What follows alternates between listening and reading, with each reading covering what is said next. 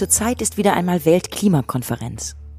Auf der COP25 wird Greta Thunberg in Madrid garantiert nicht nur eine atemberaubende Rede halten, über die sich die Klimawandelleugner im Netz dann wieder die Mäuler zerreißen.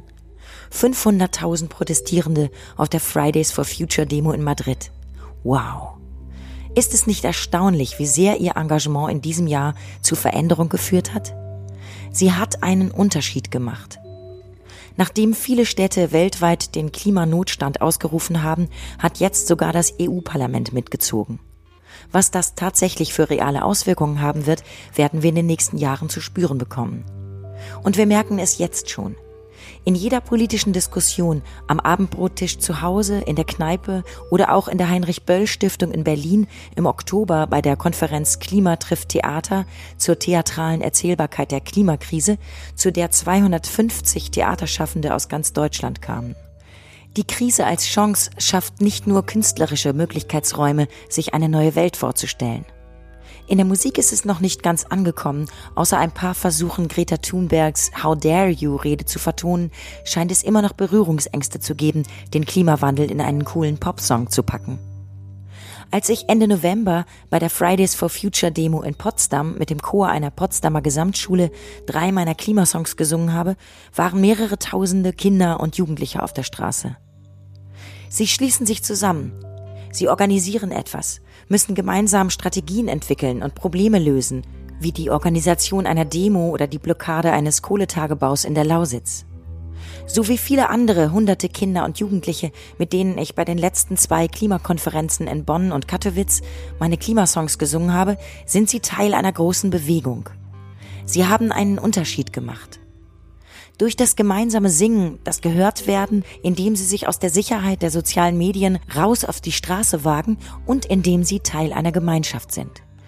Mein Chor der Statistik, den ich im Sommer im Berliner Haus der Statistik am Alles Anders Platz gegründet habe, ist mittlerweile auf 150 Mitglieder angewachsen. Wir singen utopische Lieder über die Zukunft der Stadt, Gentrifizierung, Tauschgeschäfte, Biodiversität und die Klimakrise. Sie alle wollen die Stimme erheben, Lieder auf die Straße tragen, anstatt immer die gleichen Parolen zu schreien. Sie sind glücklich, weil sie Teil einer Gemeinschaft sind. In meinem Fall Teil einer bedingungslosen Chorgemeinschaft, in der die einzige Bedingung die Lust am Singen ist. Hoffnung, wie schon Greta Thunberg sagte, liegt in den Händen derer, die handeln, weil sie einen Unterschied machen. Ich bin Bernadette Hengst und ihr hört den Specs Podcast.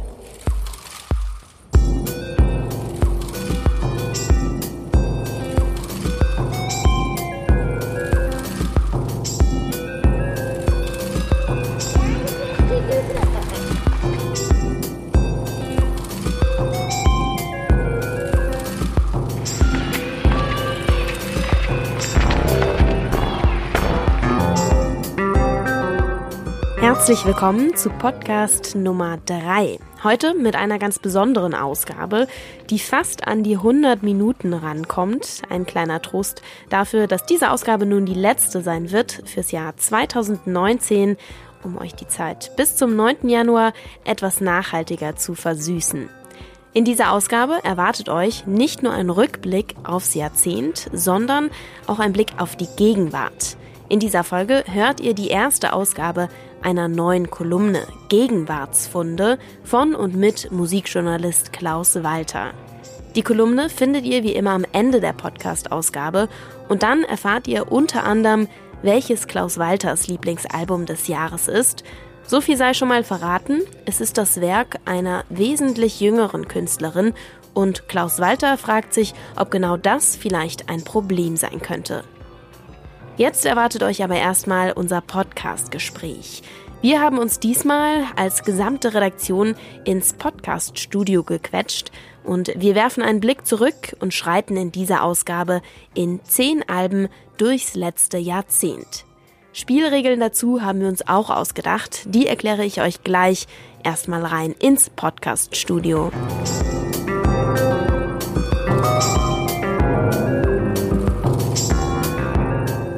Na gut, ich würde sagen, wir fangen einfach mal an.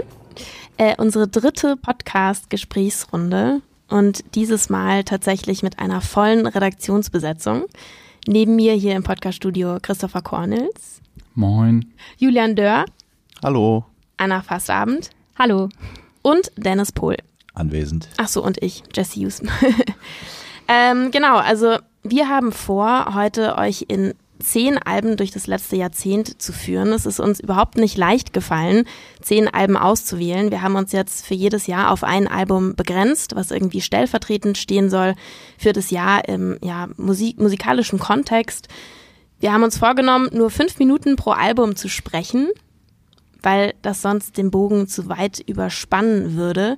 Ähm, Deswegen, ähm, genau, das, deswegen stellen wir einfach einen Wecker und schauen mal, wie weit wir kommen. Also würde ich sagen, wir fangen einfach mal an mit dem Jahr 2010 und Janelle Monet mit dem Album The Arch Android. Vielleicht hören wir einfach erstmal in einen Track rein.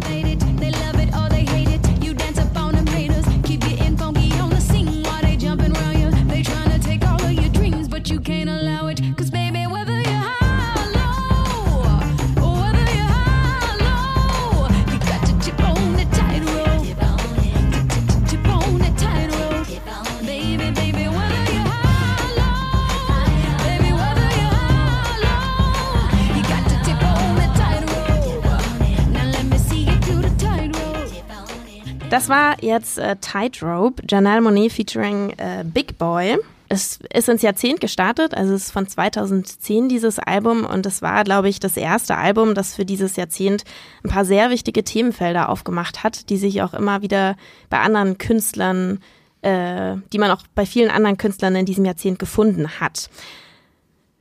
Zum einen ist es ähm, ein Album, was ähm, ein afrofuturistisches Konzept liefert, was man in diesem Jahrzehnt immer wieder gefunden hat bei vielen verschiedenen Künstlerinnen und Künstlern, zum Beispiel bei Jamila Woods, Shabazz Palaces oder Georgia Ann Muldrow. Ähm, es geht aber nicht nur um afrofuturistische Themen, sondern auch ganz einfach und klar um Black Empowerment auf diesem Album. Janelle Monet, die gibt sich auf diesem Konzeptalbum als eine Art ähm, Androidin, die gekommen ist in eine äh, ja, Zukunftswelt, um die unterdrückte Minderheit der Androidinnen zu befreien. Und ähm, ja, ich denke, dass dieses Album eben auch dieses Themenfeld Black Empowerment aufmacht, was man gerade in Hinblick auf sehr viele politische Alben, zum Beispiel von Kendrick Lamar oder auch von Beyoncé, ähm, gefunden hat in diesem Jahrzehnt. Alben, die sich mit ähm, ja, Bewegungen wie der Black Lives, Lives Matter Bewegung irgendwie ähm, fast schon verbündet haben. Und Janelle Monet ist irgendwie auf dieser, auf dieser Platte so eine Art schwarze, messianische Superheldin und sie ist die erste für dieses Jahrzehnt, würde ich sagen. Ich finde auch aus anderen Gründen, also es sind jetzt alles so eher thematische Gründe, aber ich finde auch auf rein musikalischer Ebene ist das irgendwie ein total guter Start für dieses Jahrzehnt, weil es meiner Meinung nach so dieses ist so dieser Startpunkt dieses dieses Mega-Bombasts, der irgendwie dann 2016 so bei Beyoncé's Lemonade irgendwie ihren, äh, ihren Höhepunkt findet. Man muss sich nur mal angucken, was da alles drauf ist. Also irgendwie so zwei total übertriebene, verrückte, komische Ouvertüren. Dann hast du da irgendwie so ein Konzeptalbum über 70 Minuten und 18 Songs. Dann äh, so diesen, teilweise hast du so James Brown, Haut drauf, Funk. Dann hast du irgendwie total traditionellen Folk. Du hast irgendwie so ein Science-Fiction-Geflimmere und alles und äh, dann hast du irgendwie noch zehn verzerrte Gitarrensoli. Es ist ganz interessant, weil es halt auch nicht dieser Bombast ist, wie das vielleicht Queen oder sowas oder keine Ahnung, Led Zeppelin früher mal hatte, sondern es ist wirklich so ein Empowerment-Bombast. Es ist so ein Zeigen, ey, wir können, wir, wir können das. Wir, hier ist jetzt hier meine künstlerisches großes Statement. Eben, und dabei ist sie eben natürlich eine Frau und macht damit genau, eben auch ja. einen, ja, dezidiert ähm, feministischen Anspruch auf. Also was ich sehr interessant fand an diesem Album ist, dass es, es bezieht sich, man muss vielleicht nochmal dazu sagen, ähm, The Arch Android ist das Debütalbum von Janelle Monet, aber vorher hatte sie eine EP veröffentlicht, an der sie, an, an die sie anschließt mit diesem Album. Die EP hieß Metropolis, angelehnt an Fritz Langs äh, Science Fiction Klassiker, also der erste Science-Fiction-Film quasi überhaupt. Was aber zugegebenermaßen so ein bisschen lahm ist, dann irgendwie Metropolis zu geben. Finde ich, find, find ich, find ich gar nicht, weil Metropolis ist so ein bildstarkes, ähm, irgendwie so, so dieses, das ist so ikonisch, dieses Ding. Und was ja. ich finde, genau in diesem afrofuturistischen Kontext, finde ich das so ein wahnsinnig spannendes Album, dieses Reclaiming, diese Science-Fiction-Narrative, die so geprägt sind von weißen Autoren vor allem auch so. Ja. Und ähm, man so merkt wie Marlon James dann später auch. Genau, Roman, das mit das ja. mit Fantasy gemacht hat. Und ich finde das, ich finde das so großartig. Ähm, man merkt klar irgendwie das Vorbild hier Octavia Butler irgendwie in diesen in diesen Texten und äh, und, und, und genau. Was ich noch ergänzen wollte, Jesse, ist eine Sache. Ich muss bei diesem Album neben diesem afrofuturistischen Ding, was extrem wichtig für das Jahrzehnt ist, wenn man so an Black Panther denkt, also was für ein Mainstream-Ding das geworden ist, mhm. an, äh, an Donna Haraways ähm, A Cyborg Manifesto denken. Also wie wo du sagst feministische Erzählung, so wie wichtig diese Android-Figur irgendwie in dem feministischen Diskurs war in diesem Jahrzehnt auch wieder. Mhm. Eine Sache noch, die mir besonders musikalisch aufgefallen ist, also gerade was äh, eben ähm, diesen Retro-Aspekt noch angeht, ist, finde ich, dass sie irgend, in irgendeiner auf so eine interessante Weise eigentlich Musikgeschichte auch so ein bisschen für sich reclaimed oder auch schwarze Musikgeschichte, weil sie, wie Dennis eben auch schon erwähnt hat, so viele Genres mit einfließen lässt mhm. und die so brillant weiterführt ähm, und aber ganz direkte Bezüge eigentlich aufmacht zu Stevie Wonder. Ich glaube, da ist ein ganz direktes Zitat drin und so. Ja. Und das finde ich aber so sehr interessant aus dieser ähm, weiblichen Perspektive. Also sie ist auch aufgetreten. Ach, Jetzt der Timer. Da ist der Hund schon. okay. nächstes, nächstes Mal schaffen wir es aber zwei extra Minuten jetzt. Zwei extra. Ja, also ich, ich spreche den Satz jetzt einfach noch kurz fertig, ähm, dass ich das Gefühl hatte, irgendwie ist es auch unheimlich ähm, stark, dass sie in so einer Art, in so einer androgynen Rolle auftritt und sie hat in den, in den Musikvideos performt sie auch sehr, ja, so wie wir das von, von, ja, so ikonischen männlichen Musikhelden des letzten Jahrhunderts genau, kennen. Genau. Also zum mhm, Beispiel genau. tritt sie ein bisschen auf wie Elvis in dem einen Musikvideo, wie sie tanzt und sie hat auch eine tolle und ähm, das setzt eben natürlich auch irgendwie ein Statement und in der Hinsicht finde ich, ist es auch wieder so eine Art Reclaimment ich finde das auch gerade in diesem, äh, gerade so in dem, in dem Jahrzehntskontext ist es irgendwie ein toller Anfang für das Jahrzehnt, weil es halt eben so eine neue Art von auch irgendwie weiblichem schwarzen Bombast, so ein großes, großes musikalisches Statement, das halt eben nichts mehr mit so, keine Ahnung, musikalischen Penisgrößen oder so zu tun hat. Plus, man muss auch dazu sagen, sie hat auch noch zwei weitere Alben in diesem Jahrzehnt veröffentlicht, die auch alle toll waren. Machen wir Der mal weiter. Genau, machen wir mal weiter mit dem Jahr 2011 und da sind wir dann bei Drake Take Care. Cups of the rose, bitches in my old phone. I should call one and go home. I've been in this club too long. The woman that I would try is happy with a good guy. But I've been drinking so much. And I'ma call her anyway and say, Fuck that nigga that you love so bad. I know you still. Puh, ich höre gerade, die Zeit läuft schon. Ähm, Drake. Take Care. Also ähm, was soll man dazu eigentlich groß sagen? Also äh, ich habe, glaube ich, drei oder vier verschiedene Thesen. Ich würde mal sagen, auf der einen Seite auf das Jahrzehnt äh, gesehen. Ich finde Take Care ist das Album, das äh, dazu geführt hat, dass Hip-Hop jetzt im, im Winter 2020 seit gut zwei Jahren das wichtigste und zentrale äh, Genre des Pop ist, auch das erfolgreichste in numerischen Aspekten. Und ähm, ich finde irgendwie Take Care hat damit, also irgendwie hat eine große Verantwortung dafür, dass dieses Jahrzehnt so quasi so ein Hip-Hop-Jahrzehnt geworden ist. Und ähm, Warum hast du gerade zwei Jahre gesagt? Letzten zwei Jahre? Ich glaube, da, da ist es, glaube ich, passiert, dass dann äh, es quasi Country und so überholt hat und es quasi nach den Billboard-Charts äh, das erfolgreichste und äh, sich am besten verkaufende Genre war. Aber wir sind noch im Jahr 2011, nur kurz zum Recap. Ja. Genau, und eigentlich kommt ja ein Jahr davor das maßgebliche Kanye West-Album raus, wenn ich mich gerade nicht irre. Ähm, wieso ist Drake wichtiger? Wieso Drake wichtiger ist? Ich finde, ähm, es hat, hat in Sachen Hip-Hop total was geöffnet. Also ähm, wenn man sich irgendwie die, die Jahrzehnte davor in Hip-Hop anguckt, ist das irgendwie so eine total maskuline, total ähm, und da muss man immer dazu sagen, dass Drake das auch ist, aber er hat trotzdem Hip-Hop ähm, für eine Sache geöffnet, die vorher nie wirklich möglich erschien, nämlich äh, das Zeigen von, von extremer Schwäche, das Zeigen von vielen Gefühlen und ähm, deswegen, das hat es irgendwie zugänglicher gemacht, irgendwie so massenkompatibler und hat es extrem geöffnet. meiner Meinung nach. Und das zweite ist, meiner Meinung nach ist Drake irgendwie so der wichtigste Künstler des, der 2010er Jahre. Das schließt so ein bisschen daran an, aber was allein auf diesem Album irgendwie alles drauf ist, ist ja irgendwie halt so, ich finde, er hat Meme-Culture irgendwie mit groß gemacht. Ich finde, er hat natürlich Hip-Hop von dieser Prollmaskulinität ein bisschen befreit, die es natürlich immer noch gibt, aber es hat sich trotzdem einiges verändert in diesem Jahrzehnt, was das angeht. Ähm, dann Emo-Rap, also irgendwie, äh, das schließt daran an, aber ich glaube, es gäbe keinen Lil Peep ohne Drake. Und ähm, dann natürlich auch auf dem Album im letzten Song tatsächlich, der sonst immer so ein Abwasch ist eigentlich, äh, The Motto äh, hatte den Begriff YOLO gecoint. Hat dem jemand noch was hinzuzufügen? Das war schon eine ziemlich schöne Zusammenfassung. Deine anderen zwei, drei Thesen. Meine anderen zwei, drei Thesen habe ich am Anfang doch gesagt, dass äh, ich finde, dass äh, Drake das Ganze zum, ähm, ich finde, er ist mit dafür verantwortlich, und dieses Album ganz speziell ist dafür verantwortlich, dass dieses, das Hip-Hop zum äh, wichtigsten äh, Genre unserer Gegenwart geworden ist. Ich finde es eigentlich ganz interessant, dass niemand jetzt so wirklich widerspricht. Also es ist einfach so, ja. Es okay, gibt, es gibt Drake. zwei, es gibt zwei Optionen. Also entweder ihr wisst es nicht oder Also ich meine, nee, ich meine, ich meine, gibt, gibt, gibt es irgendwie äh, überhaupt jemanden, der die widersprechen würde gegenüber so einer Aussage? Oder ist Drake einfach wirklich so diese Figur, die das alles so verkörpert? Weil dann, dann wird es mich fast wieder skeptisch machen eigentlich. Also ich finde tatsächlich, wenn wir uns jetzt, äh, was die Hörerinnen und Hörer jetzt noch nicht sehen und wissen können, wer hier alles auf unserer Liste steht in diesen zehn Jahren. Und da stehen eben auch so Künstler wie Frank Ocean und Kendrick Lamar, die ich eben, ähm, also wo ich, wo ich schwer sagen kann, Drake ist wichtiger.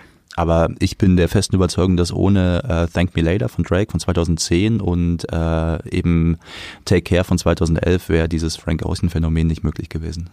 Drake ist halt so ultra präsent. Also ich finde, der hat halt einfach so Das dieses stimmt, ganze ja. Jahrzehnt über, der war einfach von Tag eins bis am 31. Dezember in ein paar Tagen ist Drake halt so da, so die meisten. der war immer Streams. da, ja. Der war immer da, äh, auf allen Kanälen so, das ist, ich, ich finde so an Drake vorbeizukommen in diesem Jahrzehnt ist so krass schwierig gewesen. Da können wir vielleicht später noch drüber sprechen, aber es gibt so zwei verschiedene Arten von Superstars. Einmal diese, diese super präsenten, wie es eben Drake ist. Das ist meine These gleich zu Frank Ocean. Deshalb, das, was, Und was ja der auf der anderen Seite ist dann Frank Ocean, der halt einfach nicht da ist. Ja, das ist, das ist gleich deshalb zu Frank Ocean. Das ist ja unser nächster, Aber unser nächster. Ja, was, was ich nochmal so ein bisschen, weil ich mich mit Drake tatsächlich nicht so viel befasst habe, ähm, weil ich ja hier auch sozusagen als Redakteurin vor allem für andere Bereiche zuständig bin bei der Specs, also für Theater, ähm, Film und Literatur. Aber äh, also ich habe mich mit Drake nicht so viel befasst. Was ich mich jetzt frage, ist so ein bisschen, was, also kannst du es mir nochmal so ein bisschen mehr so als Laien quasi klar machen, was so geil an dem Typen ist? Oh, was so geil an dem Typen ist, was so geil an dem Typen ist, ist irgendwie schwer zu sagen. Also an Ähm, Take Care, also was ist an Take Care, was ist was an- bahnbrechend an diesem Album? Was an Take Care bahnbrechend ist, ich finde, wenn man sich äh, anguckt, was äh, wie Hip-Hop aussah in den 2000ern, ähm, wäre es für, äh, es wäre eigentlich unmöglich gewesen, dass so ein Typ wie er, nämlich irgendwie so ein irgendwie total uncooler äh, ehemaliger Kinder-Schauspielerstar, der zudem aussieht, als würde er jetzt gleich irgendwie zum Pro-Seminar in irgendeiner juristischen Fakultät gehen oder so, dass der damit, dass er sich immer um den eigenen Bauchnabel dreht, dass er irgendwie irgendwelche äh, liebestrunkenen Telefonate oder sowas oder äh, irgendwie seine eigene Verletzlichkeit, äh, all diese Dinge irgendwie zum Zentrum äh, seiner Musik, seines Hip-Hops eigentlich macht, wo damals, gerade auch 2011, viele, viele Leute gesagt haben, ey, das ist überhaupt kein Hip-Hop, er macht Hip-Hop kaputt. Und auf gewisse Art und Weise hat er auch Hip-Hop kaputt gemacht, nämlich so ein altes, hypermaskulines äh, Bild davon mit viel Bling-Bling. Da kann man auch, wie eben Christopher sagte gerade äh, zu Kanye West, My Dark, äh, Beautiful, Twisted Fantasy, kann man auch so einen Querverweis machen, weil da gibt's dieses Musikvideo, wo dieser äh, Maybach dann am Ende zersägt wird. Und irgendwie, wenn Das ist aber Watch Ach, the Quatsch. Throne. Ah, das ist Watch Your Throne. Das Sorry. Ist, das ist, Ot- das Sorry. ist Otis. ähm, Mit, aber das ist, kommt dasselbe raus. kommt dasselbe raus, ist auch, glaube ich, dasselbe. Jahr, oder? Es ist auch zwei, wann, wann kam es raus? ich glaube, Watch the Throne ist 11. 2011. Beautiful Dark Twisted Fantasy ist 10. Aber das ist so das letzte, das ist so noch so ein, so ein hyperkapitalistischer Bling-Rap-Überbleibsel, so aus der Hip-Hop-Erzählung der Nullerjahre. Und mit Drake, Drake ist wird Drake das, auch Hyperkapitalist. Also das, das Ist heißt, es- ist es auch, ja. also das heißt sozusagen, dass man mit Drake jemanden hat, der sozusagen auf seine eigene Verletzlichkeit total ähm, geht und damit sich irgendwie da, Absolut. das ist sein Narrativ und sozusagen auch was es mit einem Künstler macht, wenn man, wenn er sozusagen in den Medien groß ist, in dieser ganzen Musikindustrie und so weiter, Ja. und wie man, wie man sozusagen damit umgeht und was das eigentlich ja mit einer, mit der eigenen Psyche macht. Ich glaube, es hat einen Möglichkeitsraum geöffnet für Hip-Hop, was auch Identifikationspotenzial angeht mit Leuten, die jetzt vielleicht nicht irgendwie so potente Männerträume ausleben wollen, dass sie jetzt hier die großen Gangsters in Airquotes sind und ähm, Klaust mir gerade komplett eins zu eins wörtlich meine Frank Ocean das, das, das wusste ich nicht. Also kommen wir. Ich muss, ich muss widersprechen bei Drake so ein bisschen, weil ich das bei Frank Ocean höher halte. Aber das bei Frank gleich. Ocean ist es höher zu halten, aber ich finde, äh, finde, dass Drake einfach so ein Anfangspunkt für sowas ist. Gerade auch im Mainstream. Natürlich gab es vorher Künstler, die auch sowas betrieben haben, aber Drake ist damit zum absoluten extremen Superstar geworden. Ich glaube, kaum jemand war irgendwie annähernd so erfolgreich. Mhm. In diesem Sinne schreiten wir weiter vor zu Frank Ocean und ins Jahr 2012, äh, genau, zum Album Channel Orange.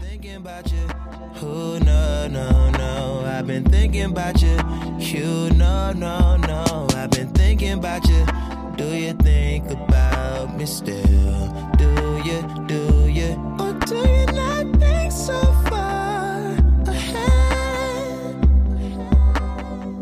Cause I've been thinking about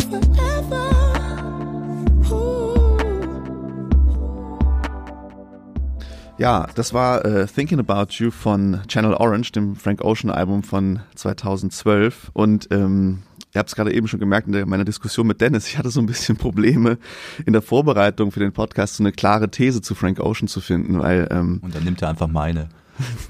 Das stimmt überhaupt nicht. Ja, da kommt, das lang, eins, eins, eins nach anderen. Also ähm, die Zeit, die Zeit läuft. Ähm, wir sind ja irgendwie alle einig oder auch so die ganzen PopkritikerInnen da draußen, dass Frank Ocean einer der großen und prägendsten Künstler des Jahrzehnts war. Aber ich habe mal so ein bisschen nachgeschaut und nach so Texte gelesen. Das Interessante ist, kaum jemand kann so richtig formulieren, warum. Und das hat mich dann äh, so ein bisschen weitergeführt, dass so Frank Ocean als das Enigma dieses Pop-Jahrzehnts, so im Gegensatz zu, was Dennis eben bei Drake so wunderbar ausgeführt hat, diese Dauerpräsenz von Drake, so Frank Ocean war halt eben nicht so dauerpräsent. Er hat nicht diesen Streaming-War so nach vorne gepusht. Und mhm. ähm, unsere ehemalige Autorin Jennifer Beck hat, äh, Redakteurin Jenny, zum Release von Blonde ähm, einen, äh, einen Text geschrieben, wo es darum geht, wie konsequent Frank Ocean so seine Identität aufgelöst hat. Und dass eben in dieser Auflösung von Identität so ein großer Raum entsteht. Weshalb meine These, die Dennis gerade eben schon bei Drake gebracht hat, dass Frank Ocean so der große Möglichmacher des Jahrzehnts war. Und ich finde sogar noch mal stärker als so Drake. Ähm, Drake hat irgendwie, ähm, hat vielleicht den Raum geöffnet im Hip-Hop für solche Möglichkeiten, aber ich finde, dass Frank Ocean hat irgendwie in diesen Raum eine Wendeltreppe gebaut, wie diesem schönen Endless-Video, und ist einfach aus dem Haus rausgestiegen, so was so heteronormative Geschlechtervorstellungen, diese wunderbare Umdeutung seiner Vorliebe für Autos, das ist ja auch so eine schöne queere Umdeutung, dieses Männlichkeitsartefakt, so schnelle Rennwagen. Und ich finde, da ist Frank Ocean noch mal einen großen Schritt weitergegangen als Drake. Ja, ich finde find gerade irgendwie dieses, dieses Mann ohne Eigenschaften-Ding total interessant. Also, dass er das irgendwie so, mir kommt das vor wie irgendwie so eine große Projektionsfläche, weil der Mann gibt nicht viel von sich preis. Das ist so, äh, es gibt irgendwie, also gerade wirklich auch ganz im Gegenteil zu einer Person wie Drake, die halt wirklich 24-7 da ist und wenn irgendwie eine Zeit dann vielleicht mal irgendwas nicht auf der Nummer 1 gestanden hat, was wirklich wahrscheinlich recht selten war oder zumindest in den Top 10 oder so, äh, kam direkt wieder was hinterher. Bei Frank Ocean, das ist dann, dann kommt Channel Orange, dann passiert irgendwie eine ganze Weile überhaupt nichts, dann hatten wir Blonde und äh, dann gab es ein, zwei Singles und dann passiert weiterhin auch nichts. Und äh, ich finde, er lässt so einen großen Raum, dass es für mich irgendwie auch so eine, so eine Projektionsfläche da drin liegt. Ich finde, er lässt viel Raum, um sich selbst da reinzubringen.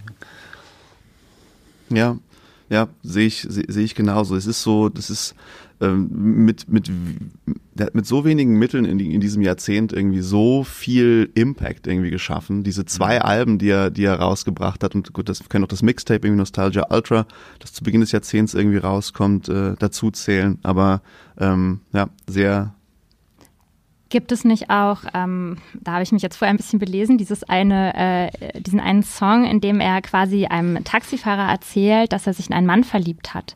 Ähm, das ist doch bei, bei Frank Ocean. Bad Religion, oder? Ist der Song? Mhm. Ja. Und, und das finde ich ist auch etwas, was zumindest jetzt für mich äh, etwas sehr Besonderes ist, ähm, dass man, okay, als, als ähm, ja, ähm, männlicher ähm, Hip-Hop-Künstler oder als männlicher Hip-Hopper sagt, okay, ich erzähle nun über eine Liebe zu einem Mann. Also das fand ich, finde ich, hat mich jetzt total ähm, berührt und auch so ein bisschen baff mhm. gemacht, weil das ist ja eher eine Erzählung, die eher seltener vorkommt, oder? Das war so der große, der große Moment 2012, als Frank Ocean auch so, so unfassbar groß wurde, ja. als er auf Tumblr auch, äh, glaube ich, parallel zu der Albumveröffentlichung irgendwie so, äh, also noch erinnert sich noch irgendjemand an Tumblr? Das ist ja auch sehr witzig. ja. also, ich hatte mal einen Tumblr. Grüße an Tumblr. Also bei, ich, ich habe den nie. Äh, also Frank Ocean hat über das ganze Jahrzehnt einen sehr schönen Tumblr betrieben, ja. ähm, äh, auch sehr kryptisch teilweise, aber da hat er quasi auch diesen diesen diesen Brief quasi geschrieben, in dem er seine äh, über seine erste Liebe zu einem Mann erzählt hat. Ich finde das ja auch interessant, wo das äh, herkommt. Ich meine, aus der Ecke von diesem ähm, Earthwatcher, Tyler the Creator, Odd Future Kollektiv, wo es ja gerade so Anfang des Jahrzehnts oder vielleicht noch Ende des vorigen Jahrzehnts, aber eher äh, Anfang diesen Jahrzehntes, äh, auch so eine Diskussion darüber gab, dass die halt inflationär halt so Gay-Slurs wie Faggot oder so verwendet haben und äh, das überhaupt ähm, dass es ausgerechnet dort dann äh, Frank Ocean groß wird, hat, sagt auch viel über den, den neuen Möglichkeitsraum aus, der dort geschaffen wird. Sid ist doch auch Teil der Crew da, oder? Mhm. Sid mhm. kommt die, aus derselben Ecke. Die Internet ist auch Teil des On genau. Future.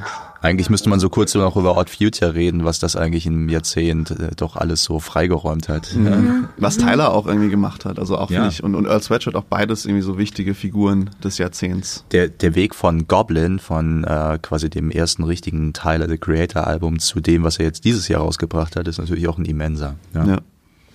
Alright. 2013 Daft Punk. Ja, dann mache ich gleich weiter. Mein zweites Album. Zwei, ein zweites Album in dieser Liste. We're up all night to get lucky. She's up all night to the sun. I'm up all night to get some. She's up all night for good fun. I'm up all night to get lucky. We're up all night to the sun. We're up all night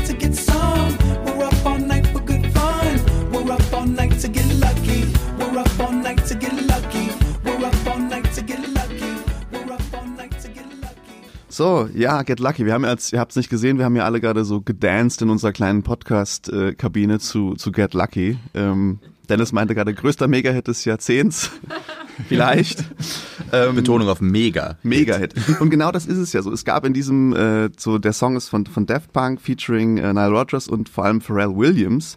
Ähm, und es gab in diesem Jahrzehnt viele Pharrell Williams Banger, so Happy und so weiter. Aber ich finde Get Lucky äh, ist unter all diesen Hits der größte gewesen. Und jetzt kommt meine These dazu alles, aber was, in diesem, was diesen Song so unfassbar geil macht, ist so dieser Bass, diese Gitarre, so ist gleichzeitig auch sein größtes Problem. Weil im Kontext dieser, dieses Albums, dieses Random Access Memory von Daft Punk, ähm, dieses Album steht so symptomatisch für mich, für unser kollektives gesellschaftliches Versagen, echte Narrative und Visionen für die Zukunft zu finden. So dieses Album ist so tief in Retrofuturismus, in diesem wohlig warmen Zukunftsbild irgendwie verankert, dass es uns keine echten Innovationen irgendwie bietet. Es fängt irgendwie auch an mit einer Textzeile so Let the music of your life give life back to music. Da steckt so viel irgendwie, das ist so das musikalische Äquivalent zur Digitalstrategie der CDU. Das ist so ähm, also ich, ich habe da großen Spaß an diesem Album auch gehabt, aber es ist so, es ist, es, es hilft uns so wenig weiter irgendwie. Es ist so ein Blick in die Zukunft, der aus der Vergangenheit irgendwie gespeist wird. Und ähm, Dennis hebt schon die Hand, aber ich möchte noch einen Satz sagen, so äh, Bitte. zum Thema, äh, ich finde, um eine Parallele zu künstlicher Intelligenz zu ziehen, das ist jetzt super nerdy, aber so wie, wie Machine Learning funktioniert. Ich meine, so Machine Learning funktioniert, wir nehmen Daten aus der Vergangenheit und machen Prognosen für die Zukunft. Das ist das musikalische Äquivalent und das ist hochproblematisch. Ja. Äh, ich finde auch, also ich will nur anschließen an, ähm, an deine These. Ich finde, für mich ist das auch so das, das letzte Aufbäumen von irgendwie so einem positiv besetzten Retrofuturismus. Es ist irgendwie so ein, so ein, so ein Sci-Fi-Hedonismus, der irgendwie schon ein paar Monate später schon nicht mehr so möglich war. Weil ich finde, eine ganz interessante Parallele ist, dass dieses Album ist Mitte Mai 2013 rausgekommen und dann im Juni veröffentlichte Edward Snowden seine NSA-Dokumente. Äh, und da war es vorbei. Da war es nicht mehr möglich. Dann hat auch irgendwie dieser selbst, also ich bin prinzipiell immer sehr skeptisch mit irgendwelchen retrofuturistischen Tropen, aber ähm, selbst der Retrofuturismus wurde dann düsterer, wurde irgendwie eher so, so dystopisch. Und das hier war noch so ein, so ein Feiern, die Random Access Memories, das sind die Memories, die Spaß machen und so. Und irgendwie hat man dann, nachdem Edward Snowden dann draus war, genau zwei Wochen danach, ähm, hattest du quasi keine, keine Chance mehr, Spaß an deinem Retrofuturismus zu haben. Ähm, meine Frage an euch wäre jetzt, was ist der Unterschied zwischen Janelle Monae und Daft Punk? Weil das sind beides ähm, quasi Androide oder alle drei dann in dem Fall, Daft Punk sind ja zwei androide Figuren, die eigentlich krasse Retro-Musik machen. Mhm. Weil bei Janelle Monae, das ist ja auch, da werden alle klassischen Tropen bedient. Mhm. Was ist der Unterschied? Ich finde, die Erzählperspektive ist so ein Riesenunterschied. Weil bei Daft Punk sind diese zwei ultra privilegierten französischen Männer, die irgendwie wahrscheinlich sich äh, schon äh, durch ihre Musik äh, einen, einen großen Reichtum verdient haben. Ich weiß jetzt kann ich nichts über den, über den Reichtum von Janelle Monet sagen, aber was Jesse am Anfang meinte, ne, irgendwie so das, das was, was Janelle Monet macht, ist irgendwie dieses, diese Umdeutung von Science-Fiction-Narrativen, die irgendwie von Philip K. Dick, von Fritz Lang und sowas geprägt sind und ähm, ja, das ist einfach da, dieses Reclaiming, dieser Reclaiming-Moment. Mir fällt auch gerade eine Sache auf, die ich mir aufgeschrieben habe. Eine, ähm, eine Zeile aus einem Janelle Monet-Song, der heißt um, ähm, The color black means it's time to die. Stellt euch das mal in dem Daft Punk-Album vor. ja. ja, so ein bisschen, was mir da aufgefallen ist. Ähm, ich glaube, es gibt, es ist zwar jetzt sehr platt, aber ich glaube, es gibt keine einzige Frau, mit der die zusammengearbeitet haben, oder? Gibt es da Künstlerinnen auf dem Album oder sind das nicht eigentlich alles nur Typen? Also das ist sozusagen auf diesem Album, also das ist jetzt sowas, ja, weil könnte, ich habe... Das könnte, das, das könnte, tatsächlich sein. Das könnte stimmen, und, und, ja. und da finde ich, das ist dann ja auch wieder der Punkt der Perspektive, ne? Und ähm, da finde ich es nämlich genau, da finde ich, da bin ich, gehe ich total mit, Julian, was du gesagt hast, dass es was ganz anderes ist, wenn es jetzt eben eine schwarze Frau sozusagen diesen ganzen Retrofuturismus bedient und andere Erzählweisen äh, uns irgendwie rüberbringt, als dass es jetzt irgendwie eben mhm. ich diese beiden auch, Typen sind. Ja, ich finde auch, dass Chanel Monet diesem retrofuturistischen Dings was Neues hinzufügt und Daft Punk tun das nicht. Ähm, ich würde noch zu dieser Retro-Geschichte sagen, ähm, dass äh, die Historisierung von dem, was sie da machen, bei Daft Punk immer schon Thema war. Also ein Album heißt ja nicht ohne Grund Homework, ähm, weil das haben sie wirklich gemacht und äh, nennen dann auch in Songs wie Teachers dann halt wirklich ihre Teachers. Und da wird halt ganz genau offengelegt, das sind die Leute, denen wir das zu verdanken haben, was wir jetzt hier als äh, damals noch French Touch oder wie auch immer man es nennen wollte, machen. Ich finde, eine Sache muss man noch ganz kurz dazu sagen. ähm, ich finde halt für das, für das Jahrzehnt ist es wahnsinnig bezeichnend. Das ist gerade, da findet so ein Turn statt und der Turn zeigt sich einfach in diesem Album. Hm. Ja, aber ich gebe dir auch recht, Christopher, mit der mit der Sache. Also das, man auf diesem Album tauchen ja auch so viele Personen aus der Geschichte quasi auf, irgendwie Giorgio Moroder und so weiter. Ja, ja und Nile Rogers, der quasi Disco also niemand hat Disco mehr geprägt. Und ähm, ich habe auch bei der Vorbereitung diesen Song wieder gehört und äh, plötzlich war da dieses Gitarrenriff und ich dachte mir, ach krass, das klingt ja wie Chick damals. Mhm. Ähm, äh, und habe dann erst wieder äh, mich erinnert, dass äh, überhaupt tatsächlich der Typ einfach auch da an der Gitarre sitzt tatsächlich. Ja, okay, um es mal nicht zu weit zu führen, ähm, machen wir direkt weiter mit äh, Fatima Al-Kadiri. Asiatisch hieß dieses Album oder heißt es.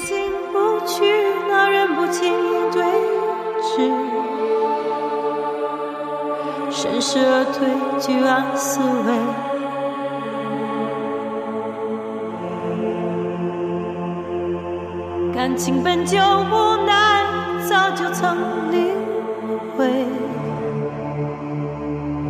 情本就无奈，早就曾领会。何必分出谁错谁对？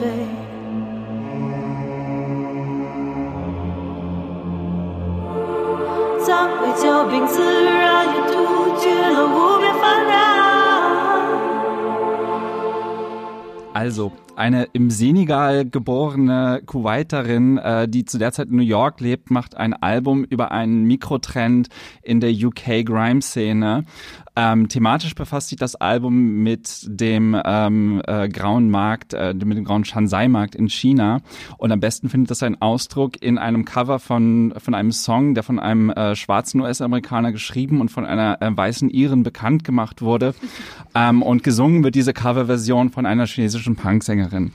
Das ist Fatima Al-Kadiris Asiatisch. 2010 in a nutshell quasi. Ähm, 2010er. Ja, ja, ja. Also es ist wirklich eigentlich alles irgendwie in diesem Album drin, ähm, auch wenn es nicht so klingt, weil das ein Album voller Leerstellen ist irgendwie. Ähm, und äh, es lässt sich noch mehr finden. Also der Titel ist ja dann auch wieder auf Deutsch und das wurde dann äh, mit äh, japanischer Hardware eingespielt zum Teil, auf der dann halt irgendwie so die quote-unquote asiatischen äh, äh, Töne verwendet wurden. Ähm, es ist alles ganz wahnsinnig kompliziert und äh, ich glaube, asiatisch wurde aufgenommen als ein politisches Album Ähm, äh, und die Kritik hat sich aber daran ein bisschen die Zähne ähm, äh, kaputt gebissen, weil ähm, es welches Statement lässt sich daraus eigentlich abstrahieren? Das wollte ich dich auch gerade fragen. Genau. Das würde mich nämlich interessieren, weil ich mich mit dem Album nicht so sehr auseinandergesetzt Genau. habe und es für mich jetzt so über Meta und konzeptuell klingt. Ja, ja. Ähm, ich finde, das ist vollkommen okay, dass es das tut, ähm, weil ähm, äh, ich glaube, äh, in den Zehnerjahren gab es immer einen Drang zu sagen, okay, was ist das Statement dahinter? Wir brauchen eine klare Aussage. Äh, ich finde es geil, dass asiatisch genau das eigentlich verweigert. Also natürlich ähm, geht es da um Exotismus. Natürlich geht es darum, dass äh, orientalistische Stereotypen verwendet werden. Ähm, gleichzeitig aber kommt auch dieser Shansai-Markt. Ja, das sind, das ist, äh, das sind dieser, dieser, wie gesagt, grauer Markt in China. Da kann man halt so Adibos äh, Sneakers kaufen halt. Äh, das, wo quasi äh, ja, genau. Ähm, eigentlich so so eine zurückfaltende Bewegung stattfindet irgendwie so. Ähm, und da kann man dann auch fragen, okay, ja, hm, hm, hm, wird das hier affirmiert oder wird das irgendwie kritisiert oder wird das einfach nur rausgestellt als irgendwas? Äh, ja, also an, an, an, wo, also Aneignung, kulturelle Aneignung ist natürlich ein Thema auf dieser Platte. Allerdings ähm, ist auch sicherlich auch Ausbeutung ein anderes Thema. Also es geht auch um ökonomische Prozesse. Ähm, und ähm, das finde ich halt wirklich ähm, wahnsinnig gut an dieser Platte, dass halt äh, diese ökonomische Ebene mit drin ist, die häufig in so kulturellen Diskussionen meistens halt wegfällt. Ähm, es klingt auch einfach ganz geil. Das wollte ich gerade sagen. Ich finde ganz, ganz abgesehen von diesem, äh, von diesem Metadiskurs, der natürlich bei dem Album extrem zentral ist, ich finde, das ist so ein Album, das natürlich diesen riesigen Appendix hat, der natürlich beim äh, beim Hören äh, natürlich äh, mehr Spaß bereitet, wenn man darüber weiß. Aber ich finde, es klingt auch einfach fantastisch. Ich finde, es macht auch klanglich ein paar neue Dinge, die man später dann in der Musik auch wiederfindet. In der späteren Musik des Jahrzehnts. Ja, also ganz kurz noch zur Einordnung. Ähm, das äh, musikalisch spezialisiert sich auf den sogenannten Xenogrime. Äh, das ist ähm, ungefähr Anfang der 2000er entstanden durch äh, Produzenten wie Wiley oder äh, Jammer. Ähm, Code 9 von Hyperdub hat dem Ganzen einen Titel gegeben mit Mix 2005. Das ist halt Grime, der halt mit so äh, Koto-ähnlichen Sounds arbeitet, also so sehr sterile, pentatonische äh, Geschichten, die dann halt irgendwie chinesisch in Anführungszeichen klingen sollten.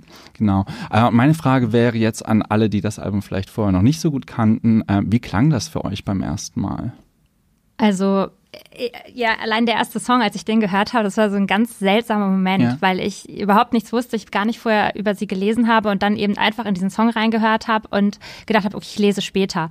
Und ja, und dann dieser Moment, dass ich dachte, das kenne ich, das kenne ich und irgendwie, das war so ein ganz seltsamer und auch irgendwie total cooler Moment. Und bis ich dann darauf gekommen bin, okay, alles klar, das ist dieser Mega-Hit irgendwie gewesen, ähm, Nothing Compares, so äh, to you, das war sozusagen der Moment, wo ich sagte, ja krass, okay, Ja. das ähm, ich mochte es. Also ich mochte diesen, diesen, diesen Irritationsmoment Ja, total. ja, ja, und ich finde das sehr, sehr schlau im Prinzip, dass man etwas nimmt, ähm, was wirklich jeder kennt und das dann auf ähm, eben, ist das dann chinesisch eigentlich Mandarin, ne? Also es ist sozusagen auf Mandarin gesungen. Ähm, Oder- ich glaube, es ist Oder ist es, Mandarin, oder ist es so eine Art Fantasie-Chinesisch sozusagen? das habe ich mich dann Ich, gefragt. äh, Ähm, ich, es kann, glaube ich, sein, dass, dass, dass, dass, dass, dass, sie, dass sie den Text, glaube ich, einfach irgendwie durch ein ähm, Übersetzungsprogramm Okay. gejagt hat. Aber also das singt eine Chinesin. Ähm, ich okay, weiß nicht, weil ich also hätte es fast noch lustig ich, oder noch besser oder noch spannender gefunden, habe ich nämlich gedacht, wenn Ja. das jetzt sozusagen behauptet ist, dass es Chinesisch Ja. wäre. Das hätte ich nochmal, aber vielleicht ist es nicht so. Das sozusagen, das wäre noch so ein Dreh weiter gewesen. Ja. Natürlich auch genau. ein total zentrales Album, weil es ja irgendwie auch das chinesische Jahrzehnt war. Oha, ist auch nochmal ein Fass aufgemacht jetzt. Ja. Ähm, ja, gut, an der Stelle äh, schließen wir mal die Klammer um Fatima Al-Kadiri, richtig? Und ähm, gehen weiter zu einer äh, Künstlerin, die in Berlin lebt, Holly Herndon. Ursprünglich, oder sie ist US-Amerikanerin. Und jetzt geht's auch direkt weiter mit Christopher.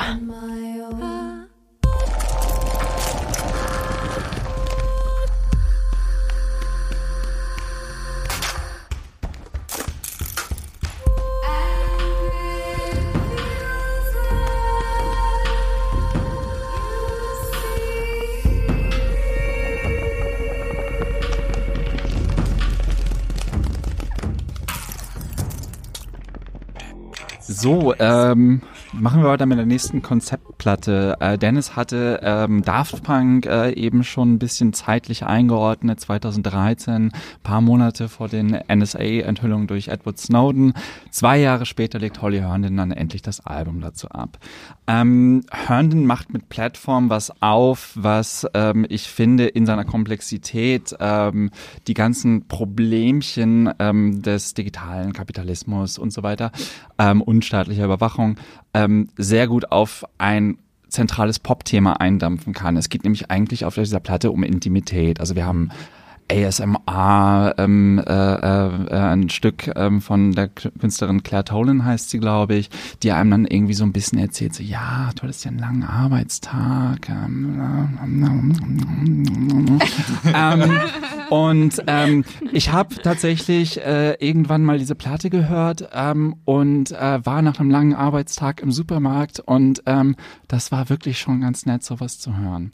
Ähm, also, ähm, es geht um Intimität. Es geht darum, äh, wie ähm, wir als Menschen mit der Technologie, die uns umgibt, die, die, die benutzt wird, um uns auszuspionieren und sonst was, ähm, äh, wie binden, äh, ähm, bilden wir mit der ein intimes Verhältnis irgendwie, weil ich meine, es gibt nichts Intimeres als das Smartphone, was ich gerade in den Händen halte, eigentlich, weil da alle meine Geheimnisse drin stecken. Ähm, wie schaffen wir es äh, als Menschen äh, miteinander und, und äh, zwischeneinander, zwischen, sagt untereinander, man, untereinander, danke, ähm, oder ähm, im Zwischenmenschlichen ähm, äh, Intimität zu wahren, auszubauen über diese neuen technologischen Mittel und vor allem, wie könnte es Zukunftsperspektive ähm, äh, in Zukunft irgendwie funktionieren, dass wir äh, ein Miteinander aufbauen können, das halt irgendwie egalitärer ist als ähm, dieses Top-Down-Modell, das durch staatliche Überwachung ja eigentlich äh, durchgeführt wird. Ähm, das heißt, es ist alles wahnsinnig politisch, es ist alles wahnsinnig komplex, aber es klingt halt noch irgendwie nach was. Nicht nach Stadionpop, aber da sind schon ein paar Banger dabei. Mhm.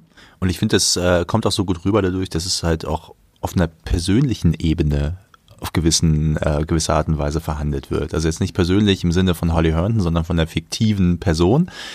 Aber ähm, ich finde, es ist nicht eins dieser Alben, wo du halt äh, das Konzept ganz groß äh, über allem stehen hast und letztendlich spürst du es nicht, wenn du es hörst, sondern wenn du nur so ein bisschen zuhörst, äh, auch auf textlicher Ebene, ähm, kommt da schon einiges rüber und auch irgendwie ein sehr starkes Beklemmungsgefühl. Und du beginnst auch deine eigenen Beziehungen zu technischen Geräten äh, zu ja. hinterfragen. Ja, also es ist, es ist natürlich hochgradig ambivalent, aber gleichzeitig ist es halt auch wirklich das Album, wo ich mir in den Zehnerjahren, wo ich am ehesten dachte, okay, hier hat jemand die Gegenwart wirklich mal, hat wirklich mal einen Ausdruck dafür gefunden, was wir eigentlich erleben in Verbindung mit Technologie.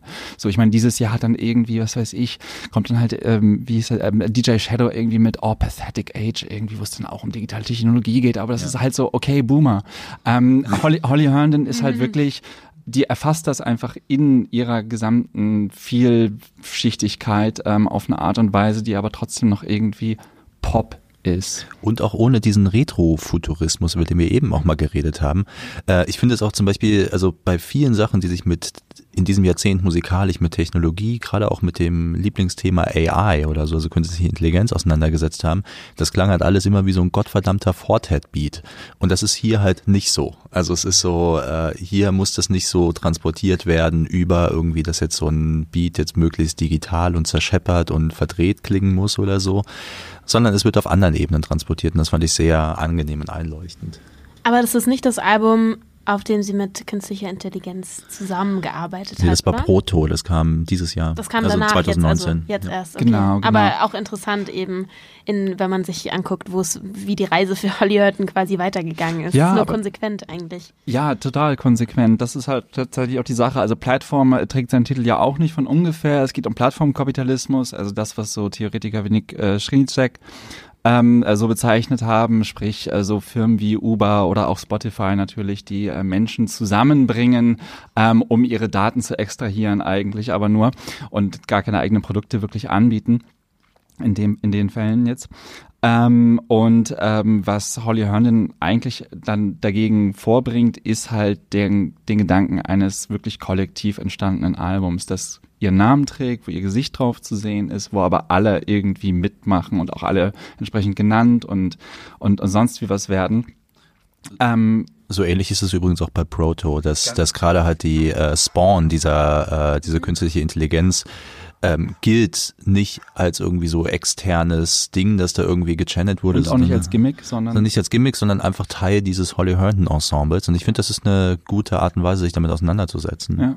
Aber es heißt also, dann trotzdem noch Holly Herndon Ensemble, heißt ne? Also irgendwie genau, ist sie genau. sozusagen, ja. das ist die Herrin. Sie ist die, ja. Oder wie, wie würdest du das sehen? Weil ich finde das spannend, weil das ist sozusagen, sie ist ja dann doch sehr präsent dafür, dass es eigentlich so eine kollektive Geschichte ist. Natürlich total. Ähm, und ich habe sie da auch mehrmals drauf angesprochen, glaube ich. Also immer, wenn ich sie, wenn ich sie interviewt habe, fiel das halt irgendwie immer. Und was und sie, kann man? Äh, und sie meinte, ja gut, ähm, es muss halt so sein. Ähm, es, es muss halt irgendwer das Gesicht und den Namen halten, damit sie es verkaufen lässt. Ähm, und das ist natürlich irgendwie ja gut, ähm, lässt sich drüber streiten. Ähm, Potenziell ist es aber nicht ganz unrichtig, ähm, weil wir kommen jetzt auch zu einer Künstlerin, die auch eigentlich ihr Gesicht hinhält, aber da stecken auch noch Dutzende, wenn nicht sogar Hunderte von Menschen hinter, die eigentlich die Arbeit erledigen. Wen könnte ich meinen? Wen genau. Du meinen? Wir Genau. machen einfach mal den Song an. Das ist ein super Übergang, Christopher, danke. Alabama, Louisiana. You mix that Negro with that Creole, make a Texas Bama. I like my baby hair with baby hair and afro. I like my Negro nose with Jackson 5 nostrils. I earned all this money, but they never take the country I'm in.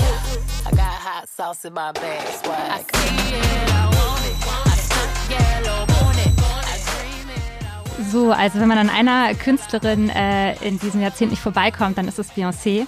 Ähm, und äh, wir haben auch äh, lange hin und her überlegt, welches Album wir von ihr hier in diese ja, Jahrzehntliste packen und ähm, haben uns dann für Lemonade entschieden. Äh, das ist der Song Formation von ihrem Album.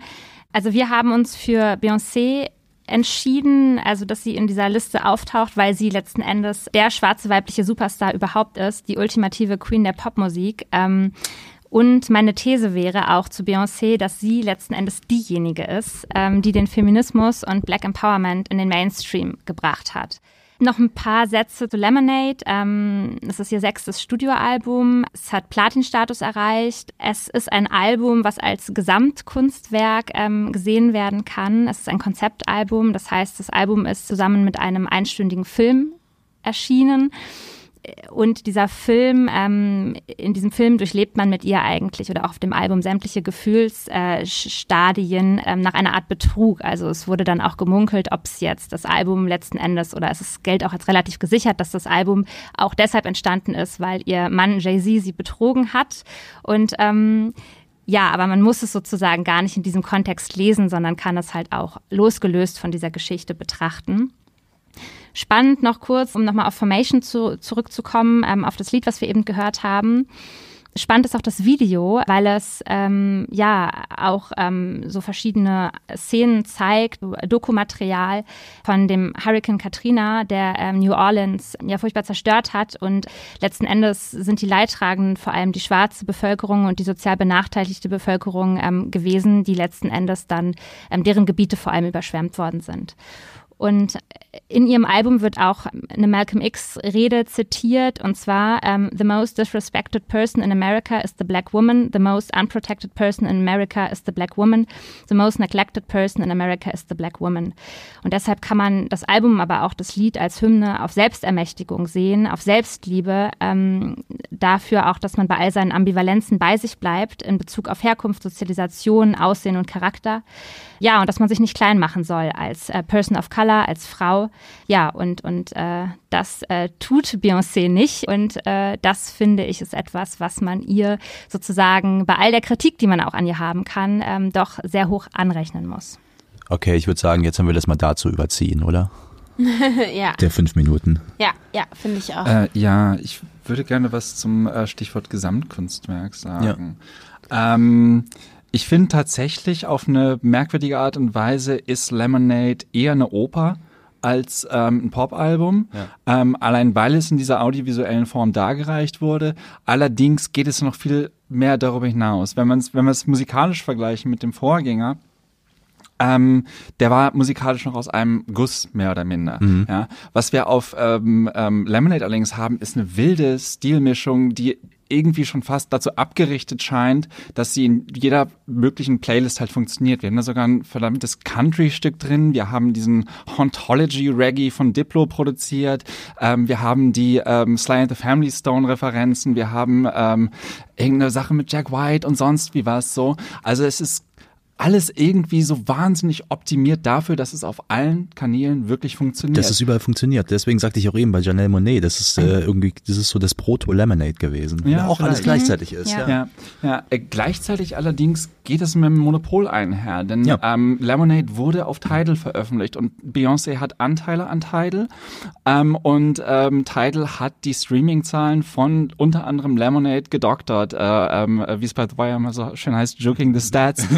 ähm, äh, und das ist halt irgendwie ganz, ganz merkwürdig, weil ähm, für mich gehört äh, Beyoncé zu diesen äh, 1% Popstars, äh, die sich wirklich in diesen 10er Jahren hinaus ähm, ge- herausgebildet haben. Das sind Leute, die halt äh, quasi nicht nur Popstar, sondern auch Entrepreneurinnen sind ähm, und ähm, so 360 Grad aufgestellt sind. Die machen halt alles. Die haben eine Modemarke, die haben noch dies und noch das und, und all jenes irgendwie. Das sind nicht mehr die typischen Superstars, die einfach nur Genies im Studio sind, ähm, sondern wirklich äh, Geschäftsleute auf eine Da muss man, also bei, bei allem, ich, also ich finde dieses Album fantastisch. Für mich ist es auch eins der drei besten dieses Jahrzehnts, und der drei wichtigsten, äh, müssen wir überhaupt nicht drüber reden.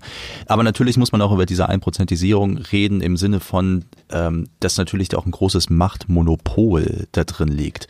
Also wenn es können, können hundert andere Künstlerinnen irgendwie über ähnliche Sachen reden oder so, gehört wird vor allem Beyoncé, weil sie einfach diese Position hat, weil sie irgendwie sich in diesem Streaming, in dieser Streaming-Ökonomie, muss man auch drüber reden, dass halt Streaming äh, sowas befeuert, weil Streaming ist super für die, die ohnehin schon riesig groß sind und ist für die kleineren einfach schlecht, weil die Algorithmen werden immer weiter das pushen, was ohnehin gehört wird. Und ähm, deswegen ist es für mich so ein bisschen so ein zweischneidiges Schwert. Ich finde das auf der einen Seite finde ich es super, dass diese Themen und auch dieses Album als Gesamtkunstwerk, dass es so viele Leute erreicht hat. Auf der anderen Seite finde ich dieses One-Percenter-Ding finde ich auch problematisch. Ja, natürlich, aber ähm, ich würde sagen, dass wenn wir so diese 1% Popstar-Figur uns nehmen, dass diese gerade ja von solchen ähm, ähm, Widersprüchen total geprägt ist. Also wir haben einerseits den Ja. Kampf um soziale Anerkennung, andererseits ähm, äh, wird halt auf ökonomische Neuverteilung nicht so wirklich ähm, ähm, Wert gelegt. Also ähm, es gab dann auch Geschichten darüber, dass äh, die Mode von äh, Be Beyoncés Mode Modelinie in Sweatshirts, in äh, äh, Sweatshops. Swe- Sweatshops, pardon, ähm, in Sri Lanka produziert wurde. So natürlich ergibt das einen Widerspruch. So und wie sollen wir das bewerten und so und dann ähm, wird es halt wird diese ganze Diskussion darüber halt irgendwie wahnsinnig komplex. Was mir dabei so ein bisschen auffällt, also erstmal, was ich ähm, finde, natürlich, ich, ich, ich teile diese ganzen Kritikpunkte, aber ich finde es spannend, dass man ihr als Frau sozusagen, finde ich, das jetzt nochmal wieder rum auch vorwirft. Wir können auch sagen, okay, wir haben das jetzt nicht diskutiert bei Drake zum Beispiel oder bei anderen Künstlern. Und sozusagen natürlich Drake ist nicht ganz so groß wie Beyoncé, aber trotzdem, warum ist sozusagen, wenn eine Frau so der Big Boss ist, so in der Musikindustrie und in einem bestimmten Bereich, finde ich es interessant, dass man jetzt bei ihr diese ganzen Diskussionen führt. Und ich finde aber eigentlich, ähm, trotz allem, sie ist natürlich irgendwie da schon auch ähm, jemand, die sozusagen dem äh, ein, ein Produkt auch des Kapitalismus, ja, und, und, und surft krass auf dieser Welle mit. Aber andererseits finde ich, ähm, kann man auch erstmal anerkennen, das ist ja auch sehr spannend, sie hat ja ihren Vater dann irgendwann auch als Manager rausgekickt und so weiter. Also der ist dann, also ich meine nur, sie war, glaube ich, lange Zeit ähm, in so einem Konstrukt auch von Männern, die quasi über sie ein Stück weit bestimmt haben oder die sie sozusagen ähm, auch sehr gepusht haben in eine Richtung. Also ihr Vater, glaube ich, ist also sozusagen, was ich jetzt so über ihn gelesen habe, ist schon auch eine ambivalente Persönlichkeit. Es ist auch spannend. Sie hat auch diesen Song Daddy's Lesson oder Daddy Lessons jetzt auf diesem Album wo sie im Prinzip ihn zwar auch irgendwie, ja, ihn, ihn würdigt dafür, aber auch, da merkt man auch ganz klar, was für ein Drill dahinter steckt. Sie, hat, sie sagt dann so nach dem Motto, ähm, Daddy hat mir immer gesagt, ich soll schießen, ja. Also sie ist sozusagen, Ganz, ist da auch ganz, Lyrics. ja, es ist sozusagen, sie ist da auch in eine bestimmte Richtung geprägt, ge- gepusht und sie ist ein Produkt ihrer, dieser ganzen, ähm, dieser ganzen, ähm, ja, dieses ganzen kapitalistischen äh, Systems, aber Amerikanischen amerikanischen Traums Traums, auch letzten Endes, genau.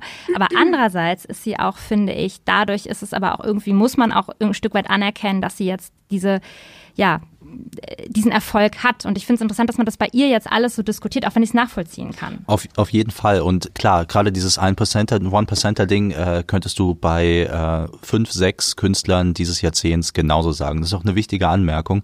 Ich finde, warum es jetzt eher hier auf den, auf, auf den Tisch gekommen ist, ist, weil jetzt gerade in dem Vergleich zu Drake oder so, Drake hat nicht den, Drake ist kein Künstler, der über, Politik. der macht keine, der so, da, da ist nix. Also es ist irgendwie so, äh, du wirst von Drake niemals einen politischen Song, Song hören. Da geht es irgendwie, dreht um seinen eigenen Bauchnabel. Das ist Und, auch äh, politisch. Also ich weiß nicht. Ich Kann man schon, aber es ist jetzt, er hat zumindest nicht diesen, diesen Anspruch, äh, da für eine, ja, irgendwie für ein größeres Ding zu Bei reden. Drake ist die Politik halt Nebeneffekt ähm, und bei Beyoncé, die trifft sich halt mit Barack Obama und äh, äh, sonst wie was. Also da wird, da wird das wirklich äh, außerhalb der Musik und außerhalb der Kunstfigur auch einfach getan.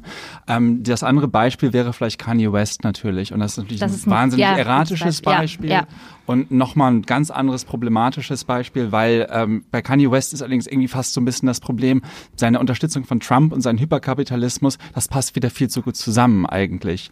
Ähm, während hingegen bei Beyoncé halt dieser Widerspruch halt so offen da liegt. So.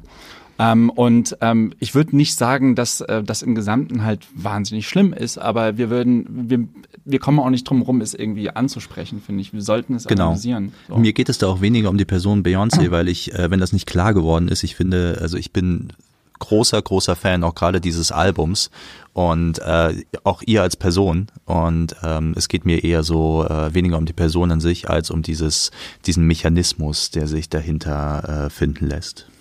Eine Sache möchte ich trotzdem noch kurz zu diesem Album sagen, weil ich finde, ähm, wir haben, das ist ja auch so ein bisschen so eine Gruppenentscheidung gewesen und ich finde, es gibt doch andere Alben, die ich dann vielleicht doch so ein bisschen fast sogar relevanter finde, vielleicht nicht vom musikalischen her, aber wenn man jetzt sozusagen diesen feministischen Anspruch hat oder sagt, okay, was sozusagen das Empowerment betrifft. Ähm, und äh, da muss ich sagen, das stört mich an Lemonade, also leider nachhaltig, ist aber eine persönliche Sache, dass dieses Album eigentlich um fucking Betrug geht und dass sie sich wieder an einem Mann arbei- abarbeitet. Und da finde ich, war sie an anderen Stellen einfach schon viel, viel weiter. Da finde ich ähm, Run the World oder dieser Hymne sozusagen, ich glaube, das heißt Run the World, oder?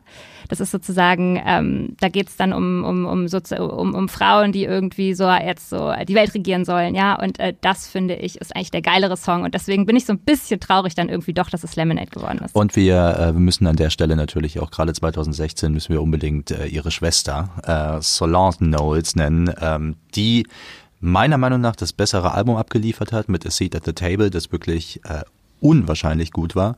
Ähm, ich würde aber trotzdem sagen, dass Lemonade vielleicht für so ein Gesamtding das wichtigere Album war, obwohl ich, äh, ja, Solange grüße. Weiter geht's zu Kendrick Lamar und Damn. I got, I got, I got, I got loyalty, got royalty inside my DNA. Cocaine quarter piece, got war and peace inside my DNA.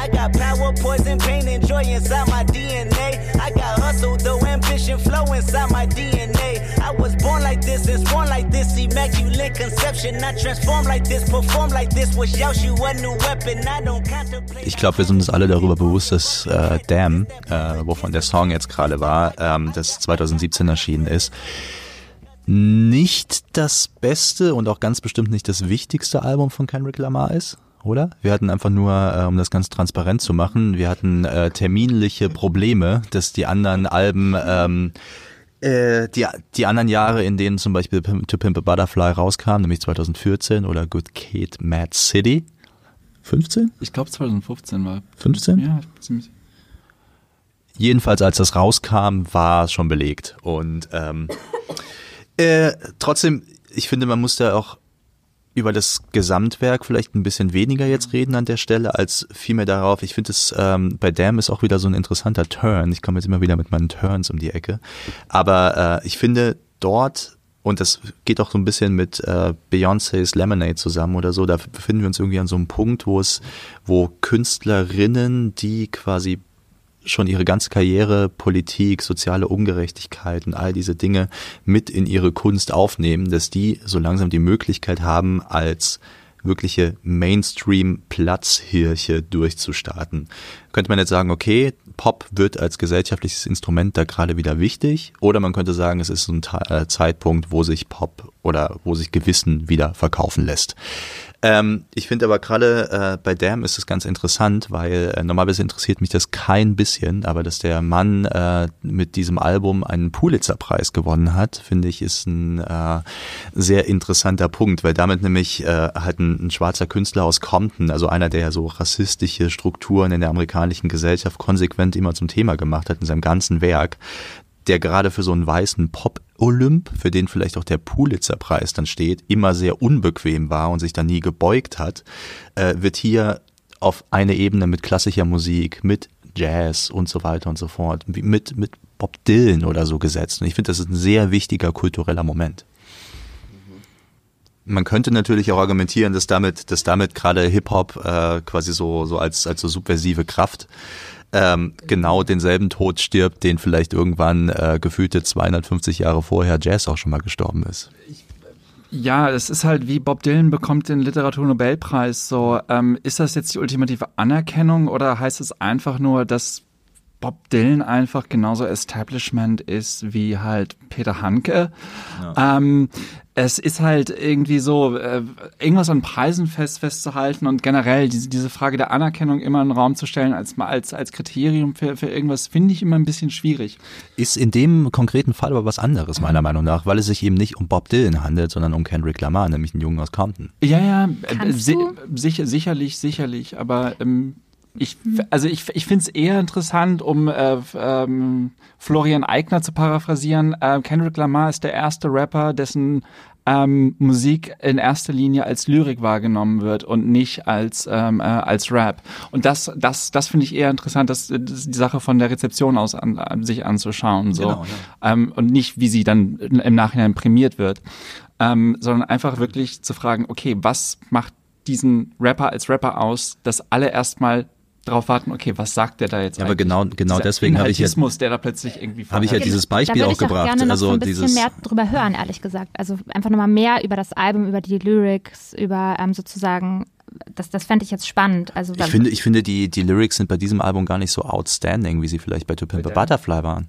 Also äh, ich finde, die sind äh, sehr reduziert dann da auch wieder im Vergleich. Also ich meine, er sagt viel viel weniger, als eigentlich in diesen, diesen langen äh, Geschichten, in dieser Lyrik, die auf To Pimp a Butterfly und ähm, Good Kid, Mad City ähm, rüberkam, wo es wirklich so ein Gesamt, äh, ja, das waren, waren quasi Gedichte in, äh, in Musikform, die auch immer ähm, halt diesen diese Umgebung von Compton, irgendwie diese, diese Probleme, die dort vor Ort herrschen, irgendwie nie zu explizit, aber solche Sachen wie zum Beispiel, dass es so Sachen wie Redlining gibt, die, äh, wie man damit als, als äh, betroffener Person umgeht, äh, wohin das führt. Das ist halt, also Redlining, kurzes Erklärung, ist, dass gewisse Postleitzahlen irgendwo ähm, in in Anführungszeichen Problem führte, höhere Versicherungsprämien zahlen müssen als äh, andere. Und das sind natürlich immer die prä prädominant schwarzen Viertel.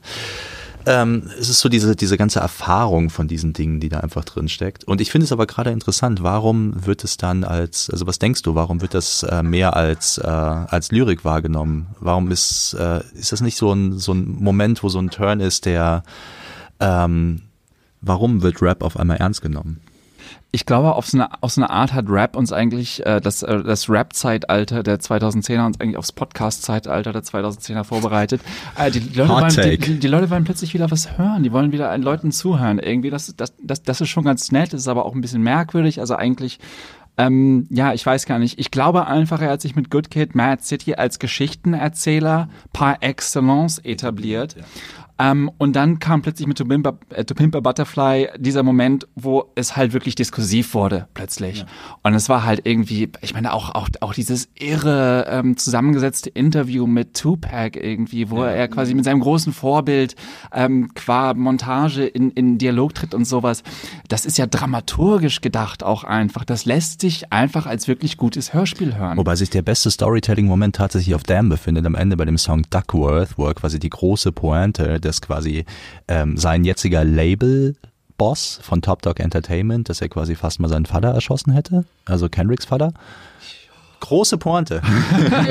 Wer hätte das gedacht? Ziemlich. Ich meine, Damn ist ja auch so eingefriedet in so ein, so ein Oster-Jesus Christus Wiederauferstehungsding, nicht Wir wahr? bitten dich, erhöre uns, sagt er quasi die ganze Zeit. Ja, ja. Und das ist, das, das ist halt, also da, da, da werden plötzlich wieder Narrative angeboten. Vielleicht, vielleicht liegt daran ähm, äh, irgendwie so diesen, die, die, dieses Moment der Faszination an Kendrick Lamar. Da bietet jemand plötzlich wieder handfeste, wirklich fantastisch gearbeitete Narrative. Man weiß es Aber- nicht. Also Lemonade ja auch eigentlich. Das ist ja Narrativ. Das Ja. ist halt eine Genau. Oper. Das ist halt Und das ist für mich das mit das, Tragödie eigentlich. mit das ne? Wichtigste dieses Jahrzehnts, dass es nämlich dieser, dieser Wandel gab, dass halt jetzt diese Kunst von schwarzen Menschen, dass sie jetzt auch so ernst genommen wurde. Deswegen habe ich das auch so rausgestellt mit, äh, mit diesem Pulitzer-Preis. Wer hätte sich jemand vor 10 Jahren oder vor 15 Jahren vorstellen können, dass ein Rapper tatsächlich so ernst genommen wird, auch von so einem Establishment, dass da ein Pulitzer-Preis gewonnen wird? Wobei man da fairerweise oder unfairerweise, ne, doch fairerweise gegenüber den Institutionen sagen muss, dass sie natürlich äh, auch verstanden haben, dass es ganz gutes Marketing ist und dass sie sich halt erneuern müssen. Und wenn natürlich jetzt ein Kendrick Lamar einen Pulitzerpreis gewinnt, ich hatte keinen Schimmer, dass es einen Pulitzerpreis für Musik gibt. Und ich hätte wahrscheinlich immer noch keinen Schimmer, wenn das nicht Kendrick Lamar gewonnen hätte. Ich, da, ich dachte, ich dachte es, äh, die haben mir einfach so einen Pulitzerpreis. aber das war das erste Mal, dass es an Musik ging. Ich dachte, so war die das Story. ist der Pulitzer Prize of Music und glaub mir, ich hatte keinen Schimmer, dass es dieses Ding gibt. Und vorher hat das wahrscheinlich, keine Ahnung, weiß ich nicht. Immer nur Bob Dylan. Wahrscheinlich immer Bob Dylan. 40 Jahre in Folge. 40 Jahre. Jedes Jahr. Und davor hatte es wahrscheinlich, keine Ahnung, Beethoven. Frank Sinatra. Ja. Aber da ist man ja eigentlich immer in diesem Dilemma, ne? dass man sagt, einerseits ist es irgendwie toll, dass es jetzt irgendwie in Institutionen ankommt und andererseits ähm, fragt man sich ja auch, nehmen die Institutionen das jetzt zum Anlass, um sich irgendwie damit zu profilieren. Ja, Ja, und vor allem geht da nicht eventuell das Subversionsmoment von solcher Musik Klar. halt irgendwie verloren. Also sicher. Natürlich. Das ist Pop immer das sich zu Tode Problem. gesiegt, hat Georg Genau. Seesling geschrieben und es stimmt ja schon so ein bisschen. Ne? Also Ja. Keiner hört mehr auf den Hund. Nee. Ja. Ja, der Hund wurde schon lange ignoriert. Aber ich würde sagen, ähm, ja. Snail Man. Wir versuchen mal wieder in die Spur zu finden, jetzt wir mit Snail Mail. kurz nochmal und ähm, genau, gehen zu Lush von Snail Mail.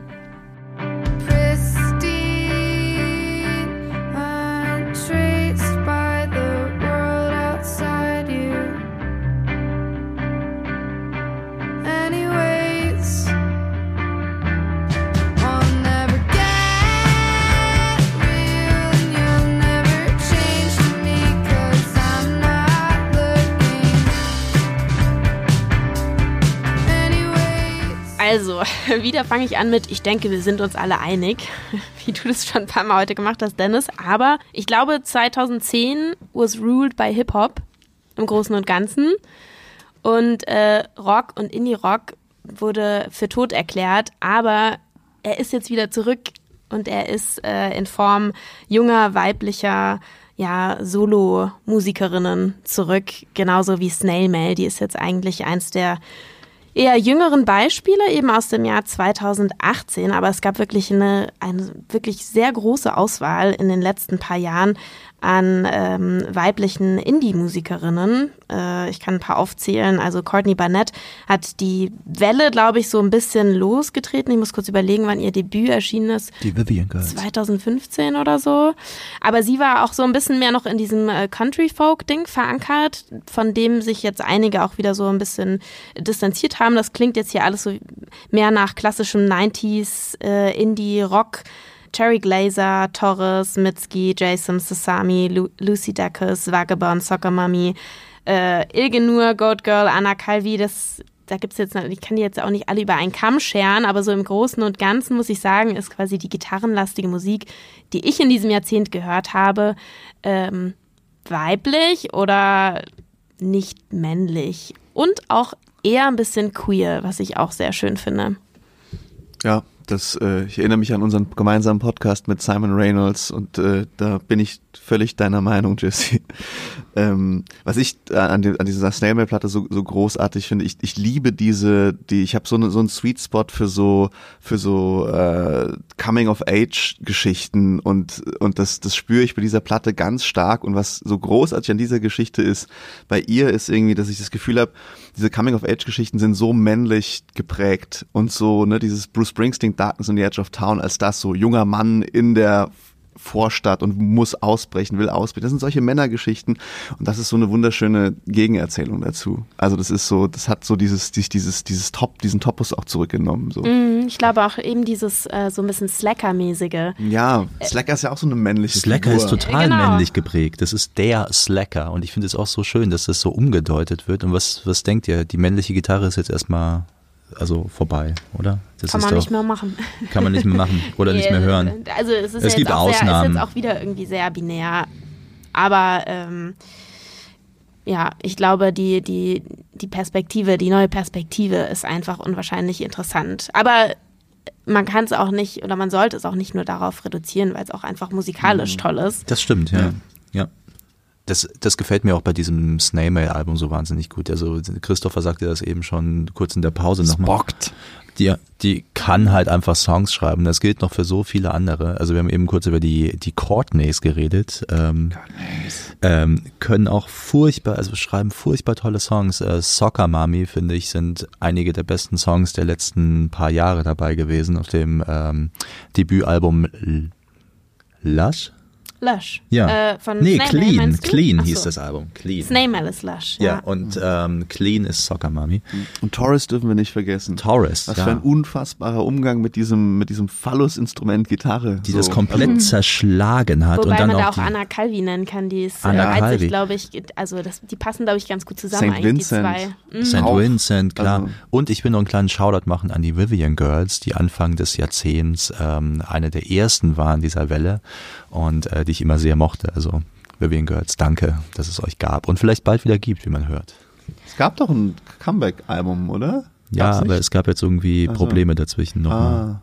Gesundheitlicher Natur. Was ich mich so ein bisschen frage, also ich habe jetzt auch ein bisschen was darüber gelesen, äh, über die ähm, Musikerinnen, die jetzt Rockmusik machen und ähm, ja eben eigentlich da ein Feld besetzen, äh, was eben vorher Männer besetzt haben. Ähm, aber so Indie-Rock ist ja jetzt gerade gar nicht so groß. Ne? Also das sind jetzt eigentlich, das ist genau das, was eigentlich im Prinzip eben nicht ganz oben ist in den Charts und jetzt eher wieder so ein bisschen in so einer Nische ist. Und ich frage mich, ich finde es super gut, dass das jetzt äh, Frauen besetzen, aber es ist so ein bisschen die Frage, können sie es erst jetzt, weil die Typen so breitbeinig und irgendwie so krass vorher diesen Platz besetzt haben, dass Frauen überhaupt keine Chance hatten?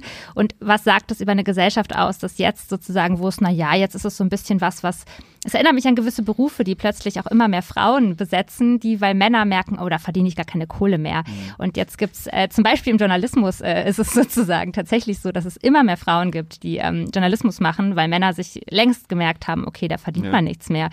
Und da frage ich mich, hm, was ist das eigentlich für ein Statement? Oder ist es cool? Das ist eine nicht super cool? spannende Das Anmerkung. ist, ja, weil es ja. gibt, Die es gibt, These hatten wir auch schon im gibt- letzten ja. Podcast. ja, es gibt ja keine weiblichen Coldplay oder ne, U2, diese, Ja. das ist so, zum, also ja, ähm, der einzige, der einzige Punkt, wo ich so, wo ich so ein bisschen eine Tendenz dahin sehe, äh, Heim, wir dürfen Heim nicht vergessen, die ja quasi schon eine, also eine gewisse Rockband Mainstream-Größe erreicht haben. Allerdings äh, in der in der Zeit, als äh, Rockmusik halt extrem groß war, also so die Post-Strokes-Zeit irgendwie mit den ganzen Franz Ferdinand und wie die ganzen Epigonen und alle noch hießen, äh, so Anfang Mitte des ähm, vorherigen Jahrzehnts.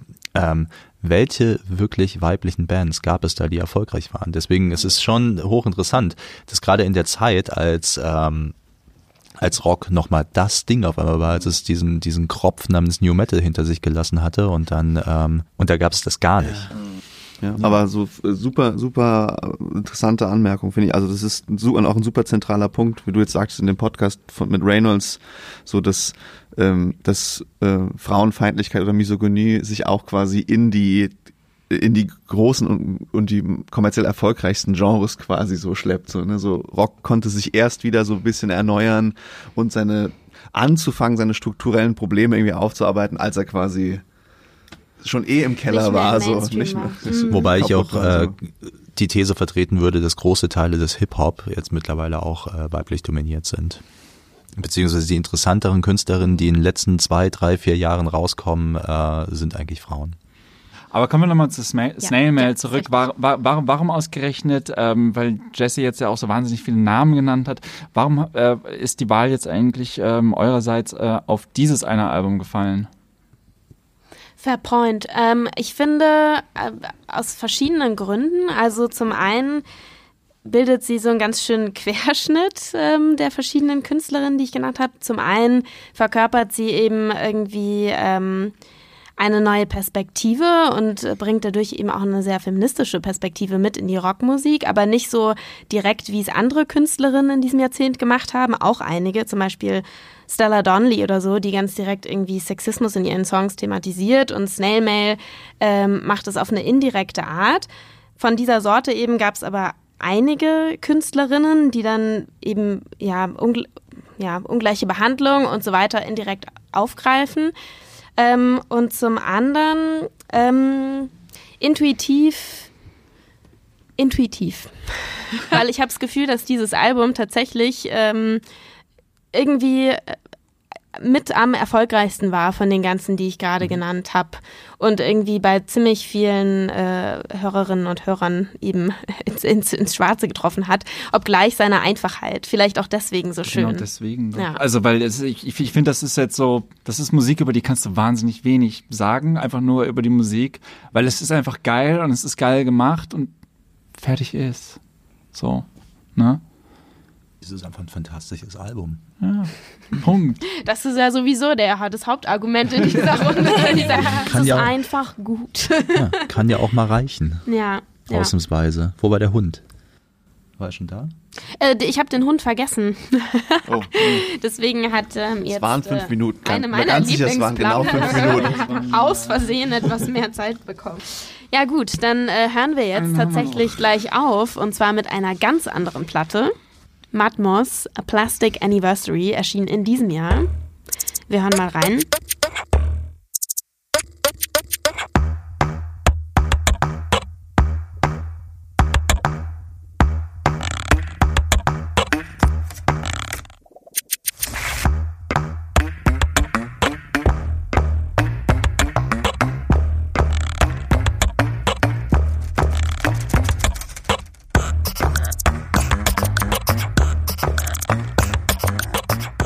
Matmus hat äh, 2019 ein Album herausgemacht, äh, gebracht, ähm, Plastic Anniversary. Und zwar ähm, haben sie etwas gemacht, was ich zumindest ähm, ja vorher nicht so von irgendwelchen anderen Bands gehört habe. Sie haben verschiedene ähm, ja, ähm, Plastikelemente genommen und haben damit Musik gemacht.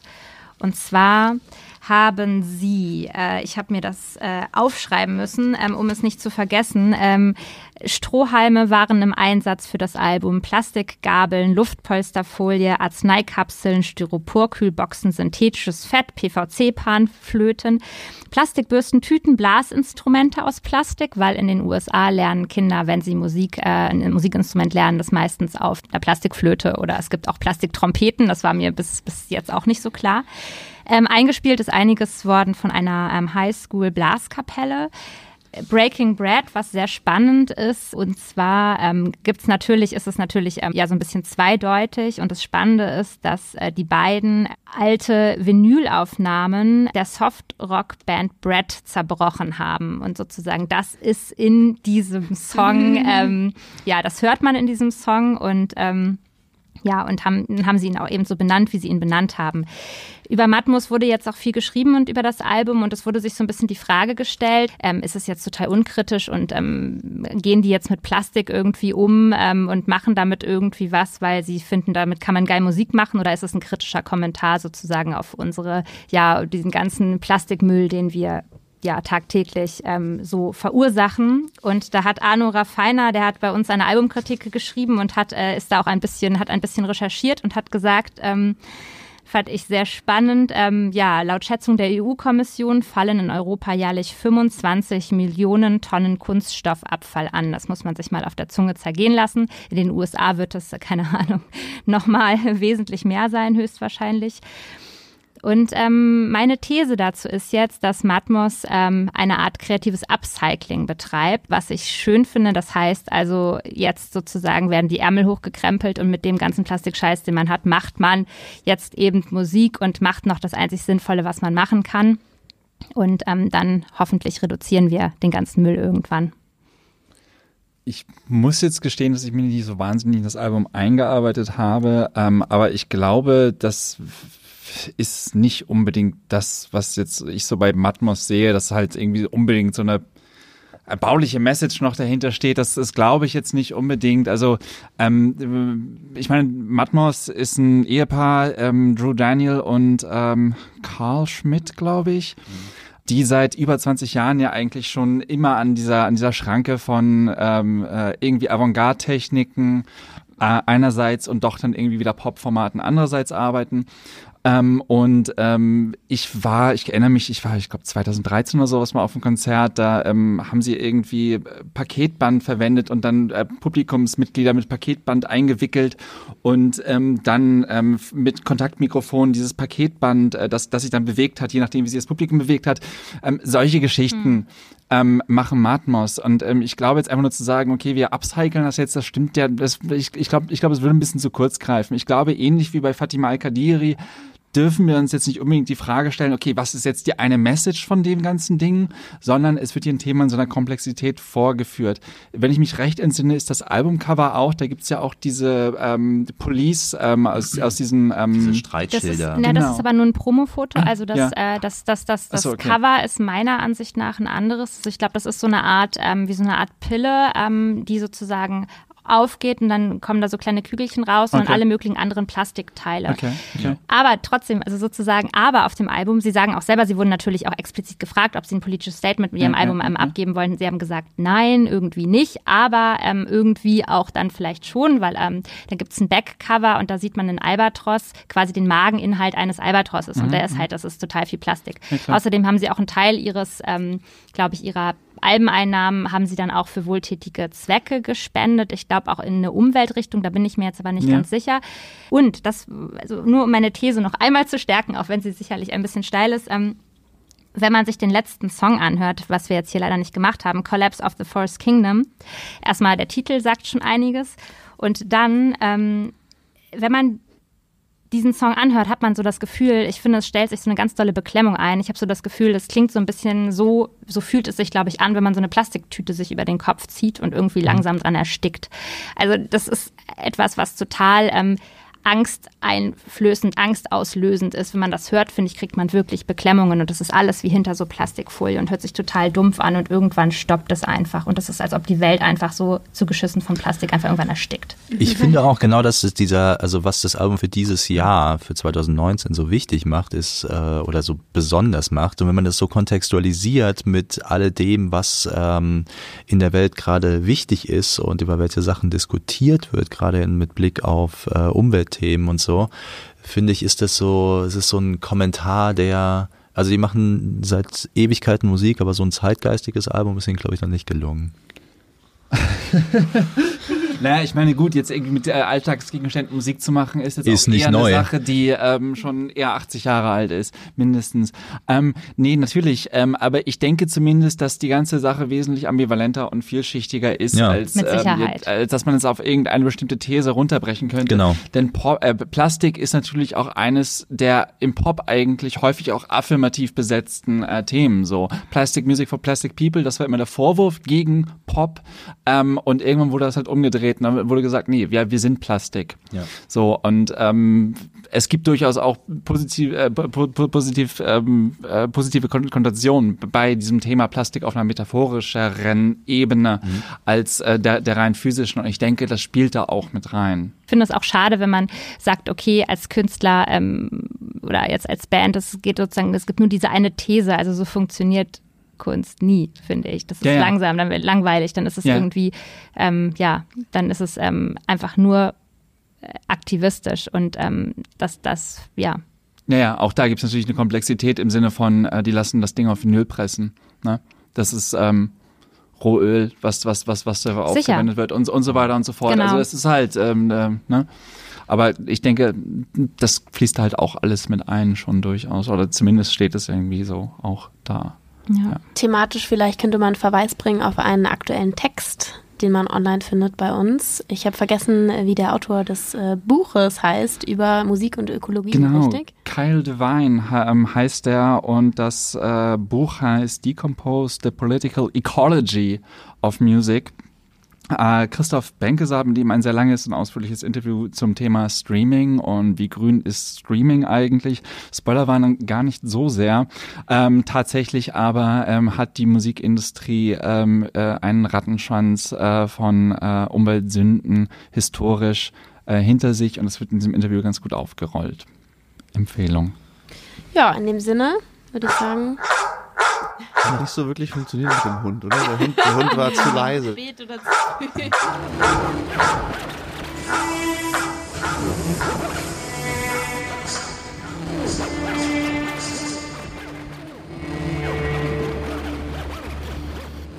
In zehn Alben durchs Jahrzehnt mit meinen Kolleginnen und Kollegen Anna Fastabend, Julian Dörr, Dennis Pohl und Christopher Cornels aus der Specs-Redaktion. Natürlich habt ihr jetzt musikalisch nur einen ganz kurzen Eindruck bekommen von den Platten, die wir hier besprochen haben. Vielleicht wollt ihr das ein oder andere nun mit einem Gespräch im Gepäck nochmal in Ruhe nachhören. Deswegen findet ihr eine Liste der Alben, über die wir gesprochen haben, hier in den Show Notes. Aber für die, die es ernst meinen mit dem musikalischen Rückblick aufs Jahrzehnt, ich empfehle euch unsere ausführliche Plattenbesprechung. Wir haben 200 Alben ausgesucht, die in den letzten zehn Jahren erschienen sind und die wir für relevant halten. Einen schriftlichen Rückblick aufs Jahrzehnt, den findet ihr also auf unserer Website specs.de, eine Liste mit den 200 besten Alben der letzten zehn Jahre. Rückblick genug, wir kommen zurück in die Gegenwart und zur Kolumne von Klaus Walter. Gegenwartsfunde. Gegenwartsfunde. Gegenwartsfunde. Also der Satz klingt ja erstmal gut. Musik, die ich verstehe, langweilt mich. Musik, die mich interessiert, verstehe ich nicht. Und natürlich ist es auch ein Angebersatz. Musik, die ich verstehe, langweilt mich. Musik, die mich interessiert, verstehe ich nicht. Ein Angebersatz ist es deswegen, weil er natürlich mehr Claim ist als real. Aber angeben ist natürlich auch wichtig im Pop, also behaupte ich, dass ich mich immer und immer noch für neue, aufregende Musik interessiere und das umso mehr, je weniger ich sie kapiere. Und dass mich Musik, die meinem Alter, meinem Geschlecht, meiner Hautfarbe, meinem sozialen Status angemessen wäre, dass diese Musik mich langweilt. Will ich mir wirklich das zweite Boxset mit Outtakes der Go-Betweens anhören? Die Go-Betweens, die ich mal sehr geliebt habe. Haben will ich das zweite Boxset mit Outtakes der Go-Betweens vielleicht, aber will ich es auch wirklich hören? Vielleicht. Auf keinen Fall will ich Nick Cave weder haben noch hören. Damit bin ich fertig. Zu viele tote Frauen, überhaupt viel zu viel Tod und zu viel Gott. Wobei einer meiner Lieblingssongs dieses Jahres dreht sich um eine Beerdigung, wenn ich das richtig verstanden habe. Come here. Say it, spit it out. What is it exactly? Your pain is the amount cleaning you out. Am I satisfactory? Today I'm thinking about the things that are deadly. The way I'm drinking you down, like I wanna drown, like I wanna end me. Bury a Friend, Billie Eilish aus meinem Lieblingsalbum 2019. Es hat einen sehr schönen Titel When We Fall Asleep, Where Do We Go? Eine Ewigkeitsfrage. Wenn wir in den Schlaf fallen, wohin gehen wir dann? Billie Eilish ist 17 Jahre, also eine Frau, die meine Enkelin sein könnte. Hört sich komisch an, Enkelin, aber ist so. Bei aller Begeisterung für diese Platte fühle ich mich doch immer ein bisschen wie so ein Dirty Old Man, wenn ich das höre. Also wie der böse, böse Onkel, der heimlich durch das Schlüsselloch vielleicht seiner pubertierenden Nichte schaut und dann nicht versteht, was sich da abspielt. Also was in den Videos zum Beispiel von Billie Eilish passiert, verstehe ich, glaube ich, nicht so richtig. Weil es eben nicht für mich gemacht ist. So funktioniert sie halt, diese komische Popmusik. So ganz intensiv habe ich mich dann doch nicht mit Billie Eilish beschäftigt, zumal kein Tag vergeht ohne Billie Eilish News. Ach, ich glaube, es vergeht keine Stunde ohne Billie Eilish News. Und das würde mich dann doch überfordern. Vor ein paar Tagen kam zum Beispiel die Meldung, dass Billie Eilish jetzt mit BTS kooperieren will. BTS ist eine dieser großen Sensationen im K-Pop und den hatte ich bislang wirklich ignoriert, auch bewusst ignoriert. Und dann kam die Meldung von einer Selbstmordwelle im K-Pop und da habe ich gedacht, muss ich mich jetzt auch noch für K-Pop und BTS interessieren? Dabei muss ich doch auch BDS verfolgen, die antisemitische Boykottbewegung gegen Israel. Bei der machen viele Leute mit, deren Musik ich mag. Robert Wyatt, Jarvis Cocker, Brian Eno. Die hört man dann mit äh, anderen Ohren und äh, mit einem schlechten Gewissen. Aber es macht natürlich auch Roger Waters mit. Das ist beruhigend. Da geht das Spiel dann wieder auf. Scheiß Musik und Scheiß Politik. Bei Brian Eno nähert sich das äh, allmählich an. Das künstlerische Niveau nähert sich dem Niveau seiner BDS-Tiraden gegen Israel. Zumindest wenn man seine neue Single hört. Das ist so eine Art Altherren-Agitprop-Blasmusik. Mit der will Brian Eno offensichtlich in letzter Minute in den britischen Wahlkampf eingreifen. Everything's on up with the Tories. The porcupines and fabricated stories. Yes, everything's on the up with the Tories. Tja, Brian Eno, ob er damit äh, Boris Johnson verhindern kann. Ich komme vom Hundertsten ins Tausendste, aber so ist das im Pop. Ihr hört Gegenwartsfunde. Gegenwartsfunde ist die akustische Fortsetzung meiner Kolumne Gegenwartskunde, die lief ein paar Jahre lang in der gedruckten Specs bis zu deren Ende, vor mittlerweile auch schon wieder über einem Jahr. Die Älteren werden sich erinnern an Gegenwartskunde. Jetzt also Gegenwartsfunde und Billie Eilish war so einer der großen Gegenwartsfunde für mich im Jahr 2019. Aber wie gesagt, ich habe nicht alles verstanden, ich will aber auch nicht alles verstehen. Zum Beispiel Billie Eilish über Pooping. What's so funny about pooping? Witze übers Furzen kenne ich eigentlich aus meiner Jugend im Fußballverein. Pooping is my favorite part of the day. There was one day I pooped eight times. That was the best day of my life. And they were all solid, good poops too. Like no like bullshit poops. You know what I'm saying? I wasn't like, I'm done. Those are the bad poops. When you poop a me- like, yo, I'm really talking about poop out here. I love pooping, dude. Tja, Billie Eilish über die Freuden des Pooping. Auch den nächsten Song mochte ich sehr in diesem Jahr und auch den kapiere ich nicht so ganz. Zwei Frauen aus Wien. Sie tragen den schönen Namen Klit Click und kommen aus der Wiener Burschenschaft Hysteria. Chérie, je suis un génie oder so ähnlich. Schlecht im Bad. Schlecht im Rap. So gut im Rap. So schlecht im Bad. Klit Click, sie singen I'm Not Your Mona Lisa. Von Picasso singen sie auch. Und die Schlüsselzeile gut im Rap und schlecht im Bett. Klingt super, aber was heißt das? Und was hat es auf sich mit dieser oben ohne Party, von der die auch singen? Keine Ahnung, aber toll. Aber zu dieser oben ohne Party wäre ich sowieso nicht eingeladen und wenn doch, würde ich mich fehl am Platz fühlen.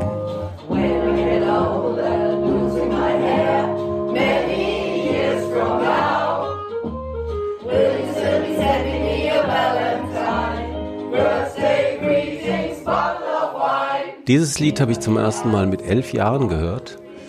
Darin singt Paul McCartney, der das eigentlich singt, nicht dieser Chor. Darin also singt Paul McCartney darüber, wie es wohl sein wird, wenn er mal 64 ist. Paul war damals, als er das aufgenommen hat, 24 und es war vollkommen ausgeschlossen, dass er mal 64 werden würde. Nächstes Jahr wird Paul McCartney beim Glastonbury Festival Headliner sein. Dann wird er 79 Jahre alt sein. Letzten Samstag haben meine Freundinnen und Freunde nun dieses Lied für mich gesungen. Auch für mich war völlig ausgeschlossen, dass ich mal 64 werden würde. Zumindest damals, als ich zum ersten Mal When I'm 64 gehört habe. Damals kursierte ja auch der Spruch, trau keinem über 30 und ich habe tatsächlich lange Zeit keinem über 30 getraut.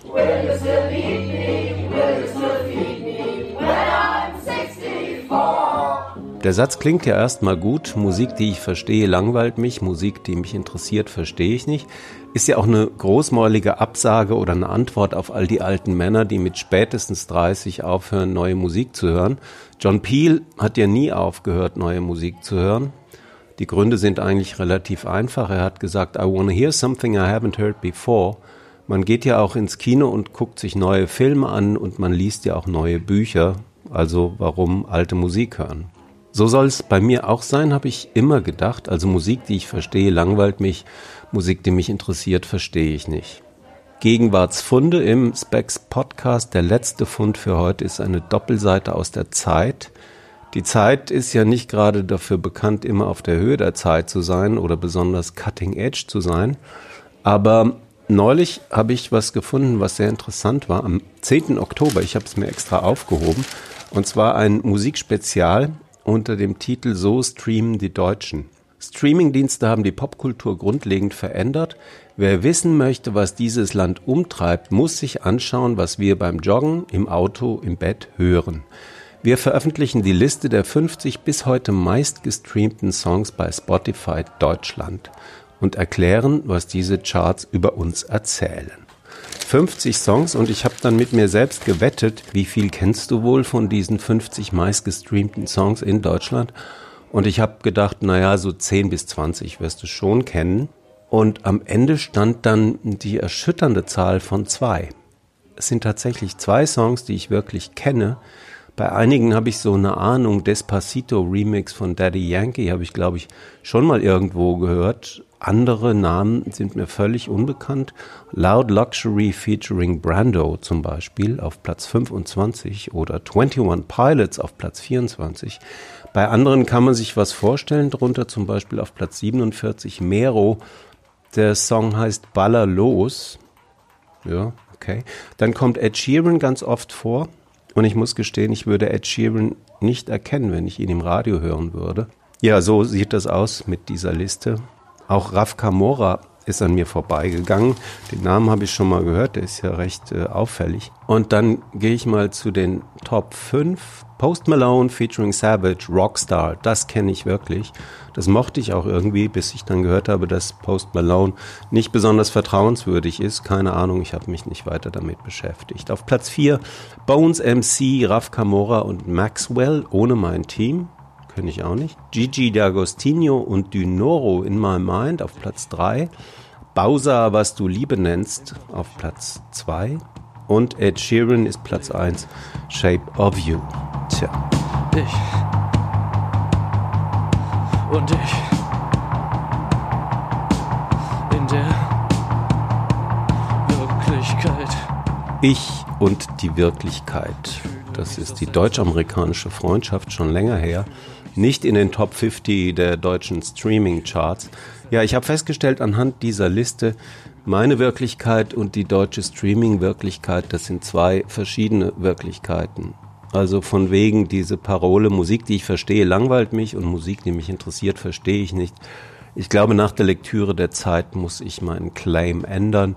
Vielleicht in Ich weiß, dass ich nichts weiß. Wirklichkeit kommt, Wirklichkeit kommt. Ich fühle mich so seltsam, ich fühle mich so seltsam, ich fühle mich so seltsam, ich fühle mich so seltsam. Ich und ich.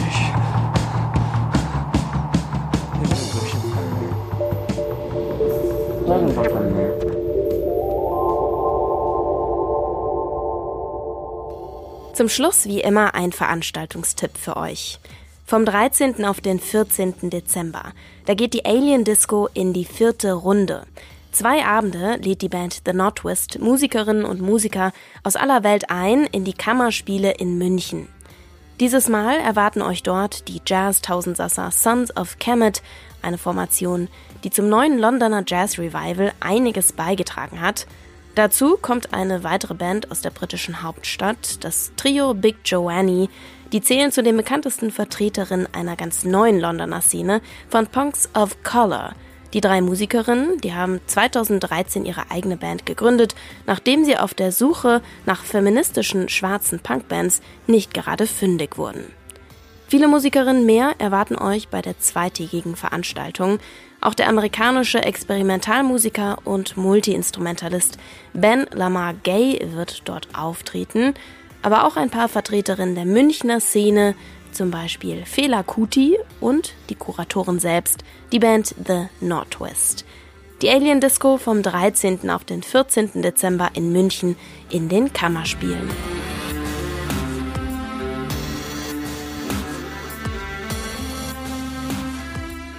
Das war's für heute, die dritte Ausgabe des Specs Podcasts.